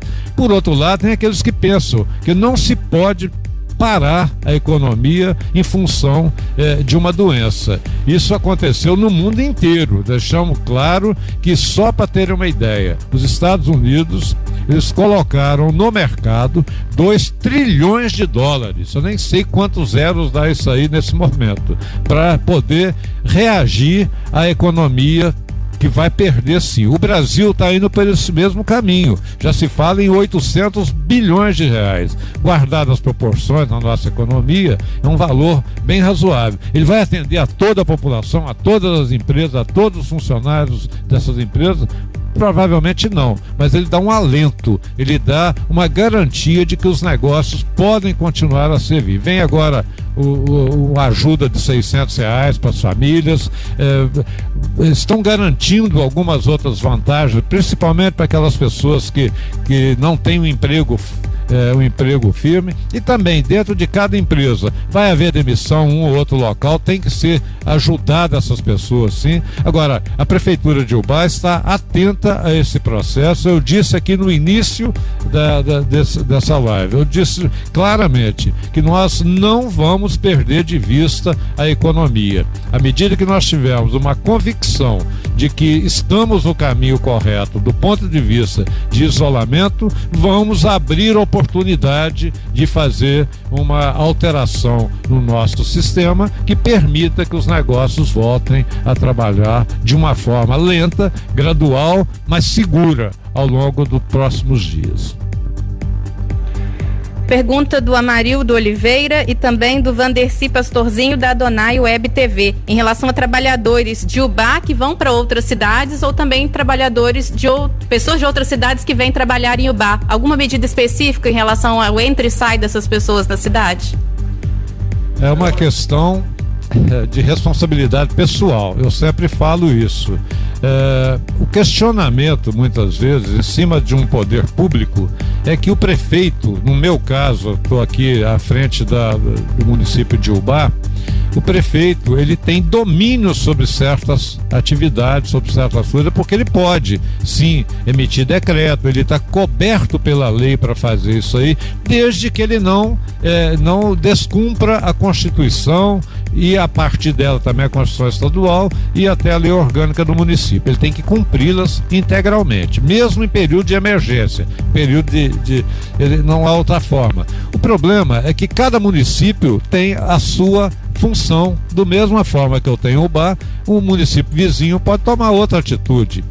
Nós podemos proibir as pessoas de Ubá a irem trabalhar em outra cidade? Absolutamente não. Proibir, não. Nós podemos tomar alguns controles, né? podemos fazer sim. Algumas cidades estão fazendo isso, eu diria assim, de uma forma muito radical vai funcionar ou não vai, também não quero ainda poder falar se vai ou não funcionar. Mas assim, o que nós podemos garantir é que essas empresas que resolveram trabalhar agora e buscam funcionários em Ubá e outros municípios da região, elas têm que tomar todos os cuidados necessários, porque elas podem sim ser responsabilizadas por pela, eh, algum tipo de problema que esse funcionário amanhã ou depois apresente. Não, não, elas não estão descumprindo legislação municipal eh, não estão, às vezes, descumprindo legislação estadual nem federal, mas elas têm aquela, aquela questão do cuidado com o seu profissional, com as visitantes da sua empresa, com as pessoas que transitam ali, que levam e trazem mercadoria. Esse cuidado eles têm que ter. Acredito que empresas consolidadas, empresas sérias, estão fazendo isso. Reduz muito o risco, mas não tenho como impedir de, tra de transitar hoje em Ubar. Se nós tomarmos essa medida radical, ela complica muito, porque também muitas pessoas vêm de outras cidades para Ubar. Como é que nós faríamos esse controle? Eu, uh... Zero, five, five, five. Sabe que é um risco, mas espero, sinceramente, que essas empresas estão dando todo o tratamento necessário para a prevenção de seus funcionários e dos seus eh, fornecedores. Em relação a EPIs, novamente, secretária, o município de Ubá, através da Coordenação de Vigilância em Saúde e Vigilância Sanitária, está monitorando as unidades prestadoras de atendimento em saúde, públicas ou particulares, na busca de garantir as condições básicas dos profissionais. E como está a distribuição de EPI também aos servidores do município? Pergunta da Web TV Minas. É, nós estamos ainda, né? Nós temos condições de estar fornecendo os nossos CPIs para os nossos servidores. Nós estamos fazendo algum controle com alguma classe que não é aquela classe que está é, é, de frente com a, a, com o atendimento ou com as pessoas, né? Com essa, na, na questão da, do atendimento imediato à saúde. E com isso a gente está conseguindo é, economizar um pouco. Estamos agora adquirindo, conseguimos fazer uma compra, também já estamos providenciando essa compra, e com isso nós vamos estar por mais alguns dias. É, a gente está tentando aí uma compra para uns 60 dias mais ou menos, para dar essas condições para os nossos trabalhadores até que se regularize essa situação em todo o nosso estado. Só, só para complementar, eu tive a informação há poucos dias que o Ministério da Saúde tinha aproximadamente 40 milhões de máscaras com uma população de 211 milhões de reais. Então isso é muito pouco, já acabou o estoque deles, estão em luta agora para conseguir importar uma grande quantidade de máscara e o próprio ministro divulgou hoje um vídeo, tá, tá, tá na internet, que as pessoas podem e devem fazer máscaras eh, em casa. Não é para atendimento à saúde, não é para pessoa que trabalha com paciente, mas é aquela assim que dura duas horas para ela poder sair de casa e poder voltar com mais segurança do que se tivesse sem a máscara. Secretária, dúvida Amarildo Oliveira, Ubaense Online. O que é transmissão comunitária que foi classificada pelo Ministério da Saúde? É, a transmissão comunitária é aquela que acontece é, não só é, é, entre as pessoas, por exemplo, tem um morador aqui em Ubá, né? Veio uma pessoa de fora, conta, é, essa pessoa teve um contato com uma pessoa de Ubá. Essa pessoa de Ubá, estando positivada, se ela tiver contato com outras pessoas dentro de Ubá que não viajaram, já é transmissão comunitária. Então, por isso, o país inteiro já está em transmissão comunitária. Em relação à volta às aulas na rede municipal, prefeito, há alguma previsão que pode ser feita nesse momento?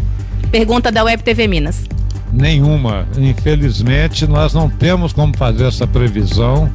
É, como eu disse no início, as, as, crianças poderiam estar vindo à aula, o, o, risco delas é muito menor, com certeza é, mas é, não quer dizer com isso que nós podemos expô-las né, a uma concentração, porque são muitas crianças juntas, e além disso, nós temos as professoras, temos as monitoras, temos todo o pessoal ligado à cozinha, ligado à limpeza. São pessoas que estariam convivendo permanentemente com essas crianças. A criança, às vezes, é portadora, segundo as informações que a gente tem, e sofre muito pouco. É muito caso, é muito poucos casos de crianças que é, tiveram gravidade através do Covid ainda. Mas são transmissoras, então poderia colocar em risco toda uma sociedade, também colocar em risco pais né, que estariam transitando para levar, motoristas. Então, nesse momento, não é justo que a gente suspenda é, esse é, o decreto que é, deixou a educação de Ubá, tanto a nível estadual quanto a nível de escolas privadas, mas principalmente do município que a gente tem domínio sobre ela, não há previsão nesse momento de volta às aulas. Prefeito, em relação à população de rua, o que está sendo feito em prol dessa comunidade, dessa população, e seria viável abrir as escolas para abrigar os moradores de rua? Primeiro, é, tem sido sim tratado isso permanentemente pela nossa equipe de desenvolvimento social, fazem com muito carinho, com muita competência. Nem todos gostam de receber atenção, por incrível que pareça, porque para você ir para um abrigo, você tem que seguir as regras do abrigo. Você não pode ir lá para seguir a mesma regra da rua. E isso às vezes é difícil de lidar com algumas pessoas, algumas, não é a maioria. Mas aqueles que querem, estão recebendo material, estão sendo de alguma forma né, levados para esse centro, para um banho, para mudar, para mudar roupa, para utilizar produtos de higiene, é, passado a eles também informações, álcool, gel, isso está sendo feito permanentemente. A gente consegue atender todos ao mesmo tempo, às vezes é difícil, mas a equipe é muito eficiente, é muito cuidadosa e trata com todos com muito carinho. Então, se houver alguém que não esteja sendo atendido, é até uma solicitação que eu faço à comunidade, que nos informe, indique onde é o local que nós procuraremos e procuraremos sim dar atenção a essas pessoas. Se for necessário buscar abrigos para que sejam colocados, da mesma forma que nós estamos tentando buscar locais para atendimento, para fazer isolamento, faremos também com os chamados moradores de rua, com toda certeza que merecem sim a nossa atenção. Prefeito, pergunta do Jorge Blau Blau, Jornal A Voz. Não seria viável um trabalho em conjunto com os prefeitos das cidades que utilizam a nossa rede hospitalar? Pois se o pico dessas cidades vier primeiro que o nosso, sobrecarregaria o sistema dos nossos hospitais. A prefeitura tem um plano B caso isso aconteça? A prefeitura de Ubá, ela mantém contato permanente através de redes sociais, através de telefone. Nós temos um grupo de prefeitos aqui ligados ao consórcio. A gente estabelece contato diário, às vezes fazemos algumas reuniões eh, online também para poder trocar ideia. Alguns, como eu disse, tomam decisões eh, particulares, outros não. Mas na realidade, sobre essa questão de saúde, o grupo ligado, por exemplo, à Visconde do Rio Branco, vai tratar lá com o hospital base dele do São João Batista. O grupo ligado aos hospitais aqui de Ubá vai tratar com os hospitais de Ubá. E aí nós temos o hospital Rio Pomba, temos o Senador Firmino, temos o Astolfo Dutra, cada um deles com as suas peculiaridades e com, seus, com as suas dificuldades. Mas isso está sendo feito sim em comum, as pessoas estão preocupadas com isso, cada prefeito está procurando dar um atendimento melhor que a gente fala nessas áreas de, de, de, atendimento à população, através de pronto atendimento, através das UBS, estão todos preocupados com isso sim. Agora, se necessitar de hospital, vai ter que vir para o Bar, ou para Visconde do Rio Branco, ou para outro hospital de Juiz de Fora ou de Muriaé. Não há outro, outra forma de atender a população de municípios que não tem hospital. Mas o, o relacionamento é muito bom e a gente tem sempre condições de trocar ideias sobre esses assuntos.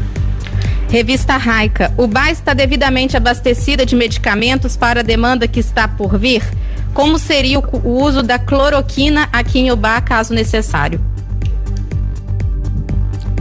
É, a questão da, do abastecimento de medicamentos está é, tá normal, não há problema com a questão de medicamentos de maneira geral.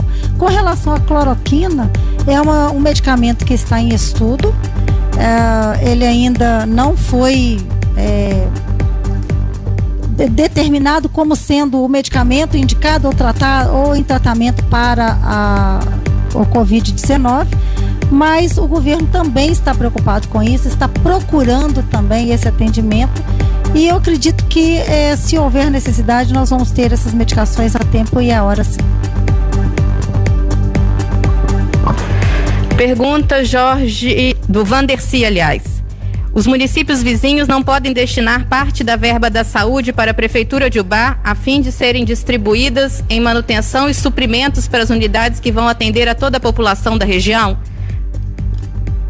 Adonai Web, Web Rádio TV Vanderci. É, destinar para a Prefeitura de Ubá, não. Mas eles podem destinar para o consórcio de saúde e podem destinar também para os prestadores de saúde, como nós estamos fazendo. Então, é, é uma ação que pode ser conjunta, como o município de Ubá hoje ele destina um recurso para os pronto atendimentos dos hospitais, os prefeitos, né, a, a nossa microrregião pode destinar recursos também para os prestadores. E também pode destinar esse recurso direto para o prestador ou através do consórcio Sim Saúde. Revista Raica. Haveria alguma possibilidade dos órgãos competentes serem mais rígidos sobre a questão do isolamento? Depois do dia 1 de abril, houve um aumento muito grande de circulação de pessoas. É, existem dois fatores. É, lembrar que início de abril começa pagamento das aposentadorias. E grande parte dos aposentados gosta de ir ao banco. Eu acho que não deveria ir nesse momento. É possível fazer através de pagamento através de cartão, não haveria necessidade de todos irem no mesmo horário. E um dos motivos do grande aumento é esse. A outra, eu deixo claro também, foi uma fala do presidente Bolsonaro, né, que deveria liberar é, o, o, comércio, a indústria, porque a economia não pode parar. As pessoas entenderam que o governo federal estava estabelecendo essa condição. Ele não estabeleceu. Com a palavra do, da, do, presidente em exercício, que é o presidente eleito, ele tem todo o poder na mão dele para assinar algumas ordens né, para serem seguidas. Mas ele não assinou, ele falou isso é, em televisão, em redes sociais, e as pessoas acharam que já estava liberado. Não estava, o decreto continuava vigente. Fiz questão de explicar isso em várias entrevistas. Agora, é, não dá para fazer igual fazem. Eu vi alguns países asiáticos é, na borracha. A pessoa está na rua, manda embora para casa. Nós não temos esse, essa capacidade de fazer isso em Ubar. Não é justo, inclusive, com a população. E nem queremos, nem ninguém quer fazer isso. Mas o que seria interessante que as pessoas entendessem que o melhor caminho da prevenção é o isolamento nesse momento, apesar de algumas pessoas falarem o contrário, eu diria assim: cada um olhasse bem a partir desse momento que a gente já tem uma, um resultado positivo em Ubar, olhasse com mais atenção essa questão da prevenção. Não buscar expor-se em demasia, não colocar sua família, seus idosos, suas crianças em dificuldade, não colocar os seus vizinhos também em problema, porque eu preciso andar mais na rua. Quanto menos eu andar na rua hoje, melhor.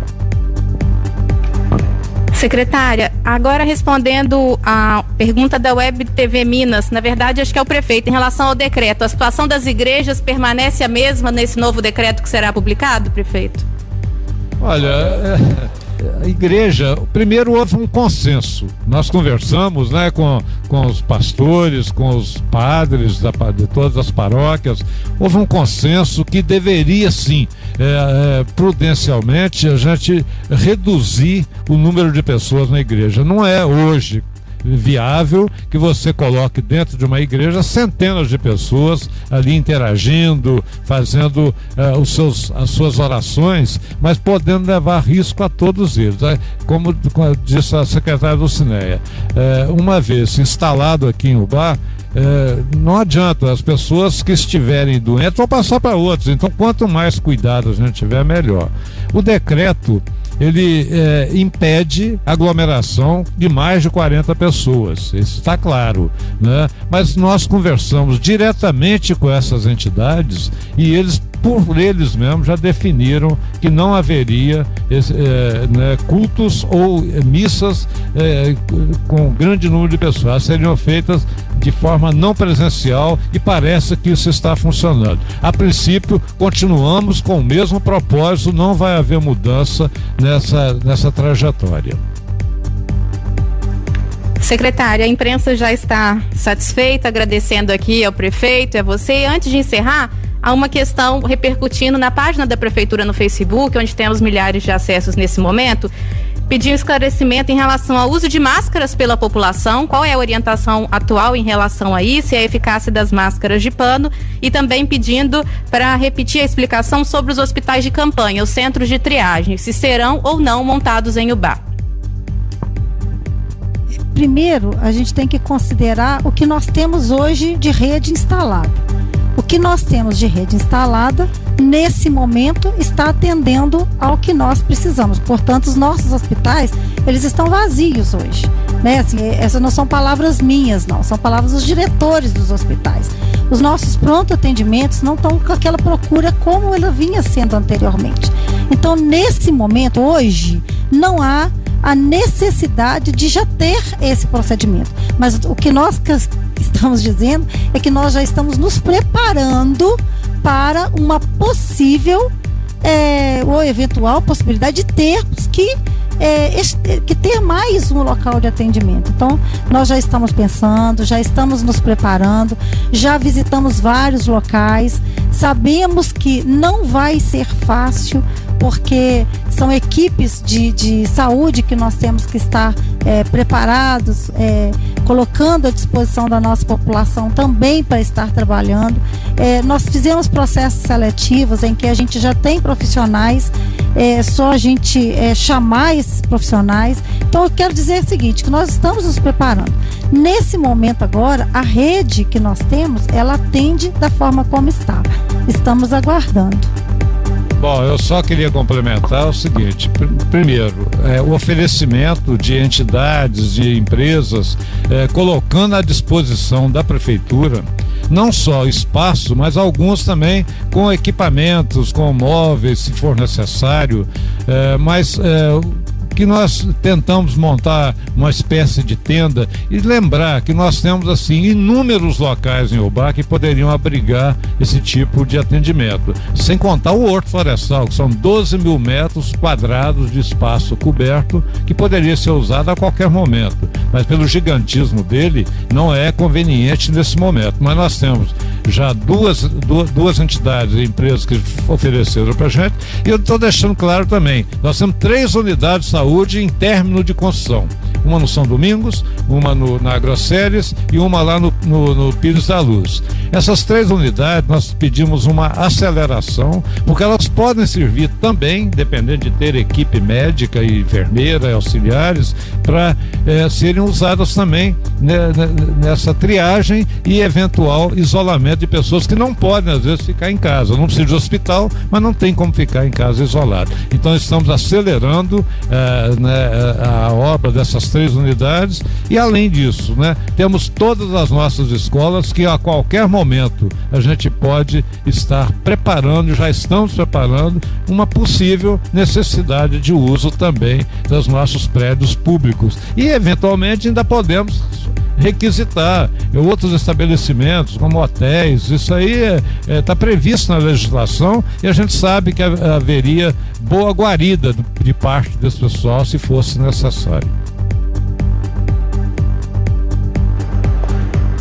Em nome da equipe de comunicação da Prefeitura, agradeço então a todos os colegas da imprensa que participaram conosco dessa transmissão e contribuíram muito para esses esclarecimentos. Gostaria de passar a palavra para a secretária do Cine inicialmente, para passar a sua mensagem final, secretária. São mais de 1.300 comentários em nossa página no Facebook durante essa transmissão, milhares de pessoas que nos acompanharam, inclusive esclarecendo que as perguntas que eventualmente não foram respondidas podem ser examinadas e respondidas em nossas notas nos próximos dias. Sua palavra de agradecimento e sua mensagem a essas pessoas, secretária. É, nossos agradecimentos realmente a todas é, essas pessoas que participaram agora desse momento que nos é, que estão nos apoiando, porque eu falo que a cada momento que a gente fala do coronavírus, a cada momento que a gente transmite a informação oficial, informação verídica, informações que é, que, que o que a gente vê, vê muito fake news, mas aqui nós estamos falando com a maior seriedade possível, nós estamos transmitindo a todo mundo com a maior rapidez possível. Como eu já disse, esse resultado ele chegou hoje. Hoje mesmo nós já colocamos essa informação à disposição é, é, para divulgação. Não temos interesse nenhum em reter nenhuma informação com relação a isso, tanto é que todos os dias saem as notas oficiais da prefeitura com todas as informações que são necessárias. Se alguém tiver alguma dúvida, a gente está sempre à disposição para é, responder.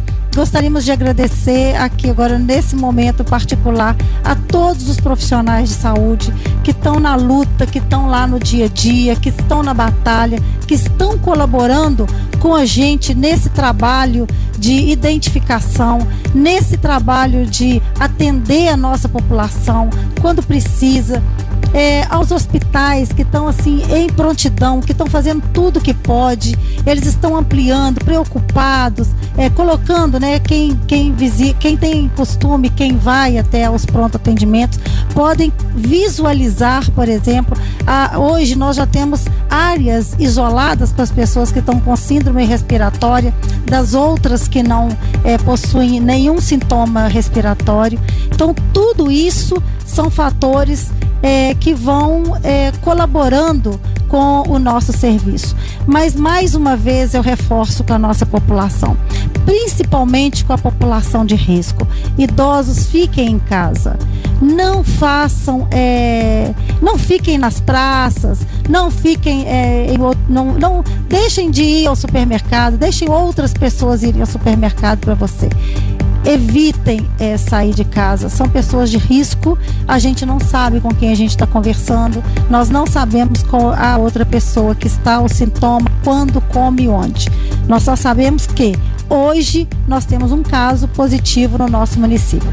Quando chegar o próximo caso, a gente vai informar com certeza. Então pedimos e agradecemos o apoio da população, de todos aqueles que vêm colaborando, do, como eu já disse, dos profissionais da saúde, da toda a equipe da prefeitura, eh, dos secretários, né, da assessoria de comunicação, principalmente do nosso prefeito e vice que não tem medido esforços para colaborar com nenhuma ação que a gente é, precise. Bom, é, finalizando, né, a gente quer agradecer a equipe técnica que também nos assessora aqui, a Ana Carolina, a secretária do Cineia, que eu digo sempre, sem a capacidade dessa equipe, nós não conseguiríamos fazer nada. E aí nós estamos passando agora assim, saímos de duas enchentes, que a gente pode considerar as maiores de Uba, pelo menos no período que eu conheço, e em seguida com esse grave problema que a gente está vivendo. São problemas diversos que afetam de formas diversas, mas a, elas testam a nossa capacidade, eu chamo muito de resiliência. A cidade ela tem que ser resiliente, muito mais do que resistente. Aquela questão de você nadar contra a corrente sabendo que você vai vencer a corrente, tendo convicção que vai vencer. Não se deixar levar pela corrente, por maior que ela seja, por mais austera que seja. O tsunami, quando vem, ele não marca a hora. Nós temos que saber reagir a ele. Aí sim, agradecer a todos né, que trabalham conosco diariamente, especificamente do cinema. Nesse caso, a gente tem é, exigido muito né, do pessoal da saúde. Então, nosso agradecimento a todos os profissionais que se dedicam. Eventualmente, alguns tiveram que ser afastados, até por questão de idade, questão de não poderem participar desse momento por ter algum problema ligado a que poderia se agravar com o coronavírus, mas todos estão ali de consciência para poder atender. A nossa fiscalização também não mede esforços, toda ela, né, hoje centralizada num único local, mas nós estamos atuando na cidade inteira. Faltam braços e pernas para atender a tantas denúncias, mas eles não desanimam, eles estão o tempo todo buscando, inclusive para orientar as pessoas. Também o PROCON, né, que entrou nessa e precisa, o PROCON tem que estar junto à, à população, tem que defender a população. O pessoal que trabalha nas barreiras, que a gente chama de barreira sanitária, maioria voluntário, que se prestaram ao serviço, não são da área de saúde essencialmente, mas se juntaram ao pessoal da saúde, coordenados pelo, pelo Flávio Montese e por outras pessoas da área de saúde que estão trabalhando permanentemente. E as nossas empresas também coligadas, aquelas que nos atendem com pessoal administrativo, com pessoal de limpeza, a SCP que faz um trabalho excepcional em limpeza em Ubá e está contribuindo muito principalmente nessa desinfecção que nós temos feito na cidade. Enfim, o nosso agradecimento a toda a nossa equipe, a área de comunicação, mantendo a população informada, a área administrativa permanentemente em plantão, sempre que eu preciso é só chamar, não tem erro, né? E sim, a toda a equipe, o nosso agradecimento aos profissionais da imprensa que buscam é, é, informar devidamente à população, sempre buscando conosco as informações. A gente tem o maior prazer de atendê-los sempre que necessário, mas também a eles o nosso agradecimento. E a população, gente, sem, sem haver um, um, consentimento, sem haver uma participação efetiva da população, a gente não consegue nada. Existem problemas aqui ou ali, existe. Existe alguém que não respeita isso aí, existe, mas é minoria. A grande parcela da população está entendendo que o momento é gravíssimo, nós não podemos ficar é, com pequenas medidas, temos que tomar as medidas, às vezes, que não são as mais é, agradáveis, elas são duras mas não há por que não tomá-las. Como eu disse de início, se a gente não conseguir um, um, um, comprometimento da população, nenhuma medida que a gente faz ela é efetiva. Dependemos disso e felizmente a grande maioria entende, aceita e se compromete com essas medidas. Então muito obrigado a todos pela paciência também, né, nessa, né, nessa entrevista e nós estaremos sempre à disposição, como disse a Dulcineia, com aquelas informações verídicas no momento que elas acontecem. Deixamos passar mais tempo, nem vamos dar informações que não estejam com toda a seriedade que é necessária nesse momento.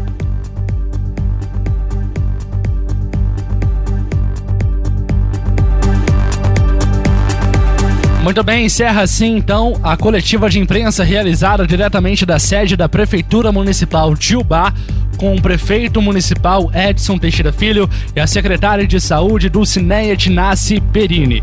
Nessa coletiva a gente pode observar palavras otimistas, palavras que, que dão ânimo para a população, que a gente pode passar por essa, palavras inteligentes do nosso prefeito e da nossa secretária de saúde, Dulcineia Tinassi Perini. Bem, a nota que a prefeitura de Ubá soltou hoje é que hoje, 5 de abril, Ubá recebeu o primeiro resultado do positivo de Covid-19. Dessa maneira, Ubá possui um caso confirmado. 24 pacientes que apresentavam sintomas que se enquadram no, nos protocolos da SES foram, foram testados e aguardam resultados do exame. 69 pacientes com sintomas gripais que não se enquadram para a coleta do teste estão sendo monitorados. 20 pacientes testados já receberam resultados negativos para o Covid-19.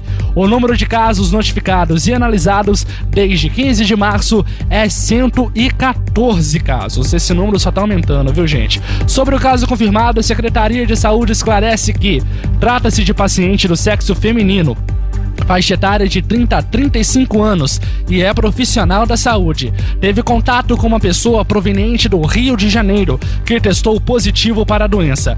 Ao apresentar os primeiros sintomas, presta atenção porque isso aqui é muito importante, viu, gente? O pessoal já ficou desesperado porque tem um caso confirmado na cidade, mas esse trecho aqui é muito importante.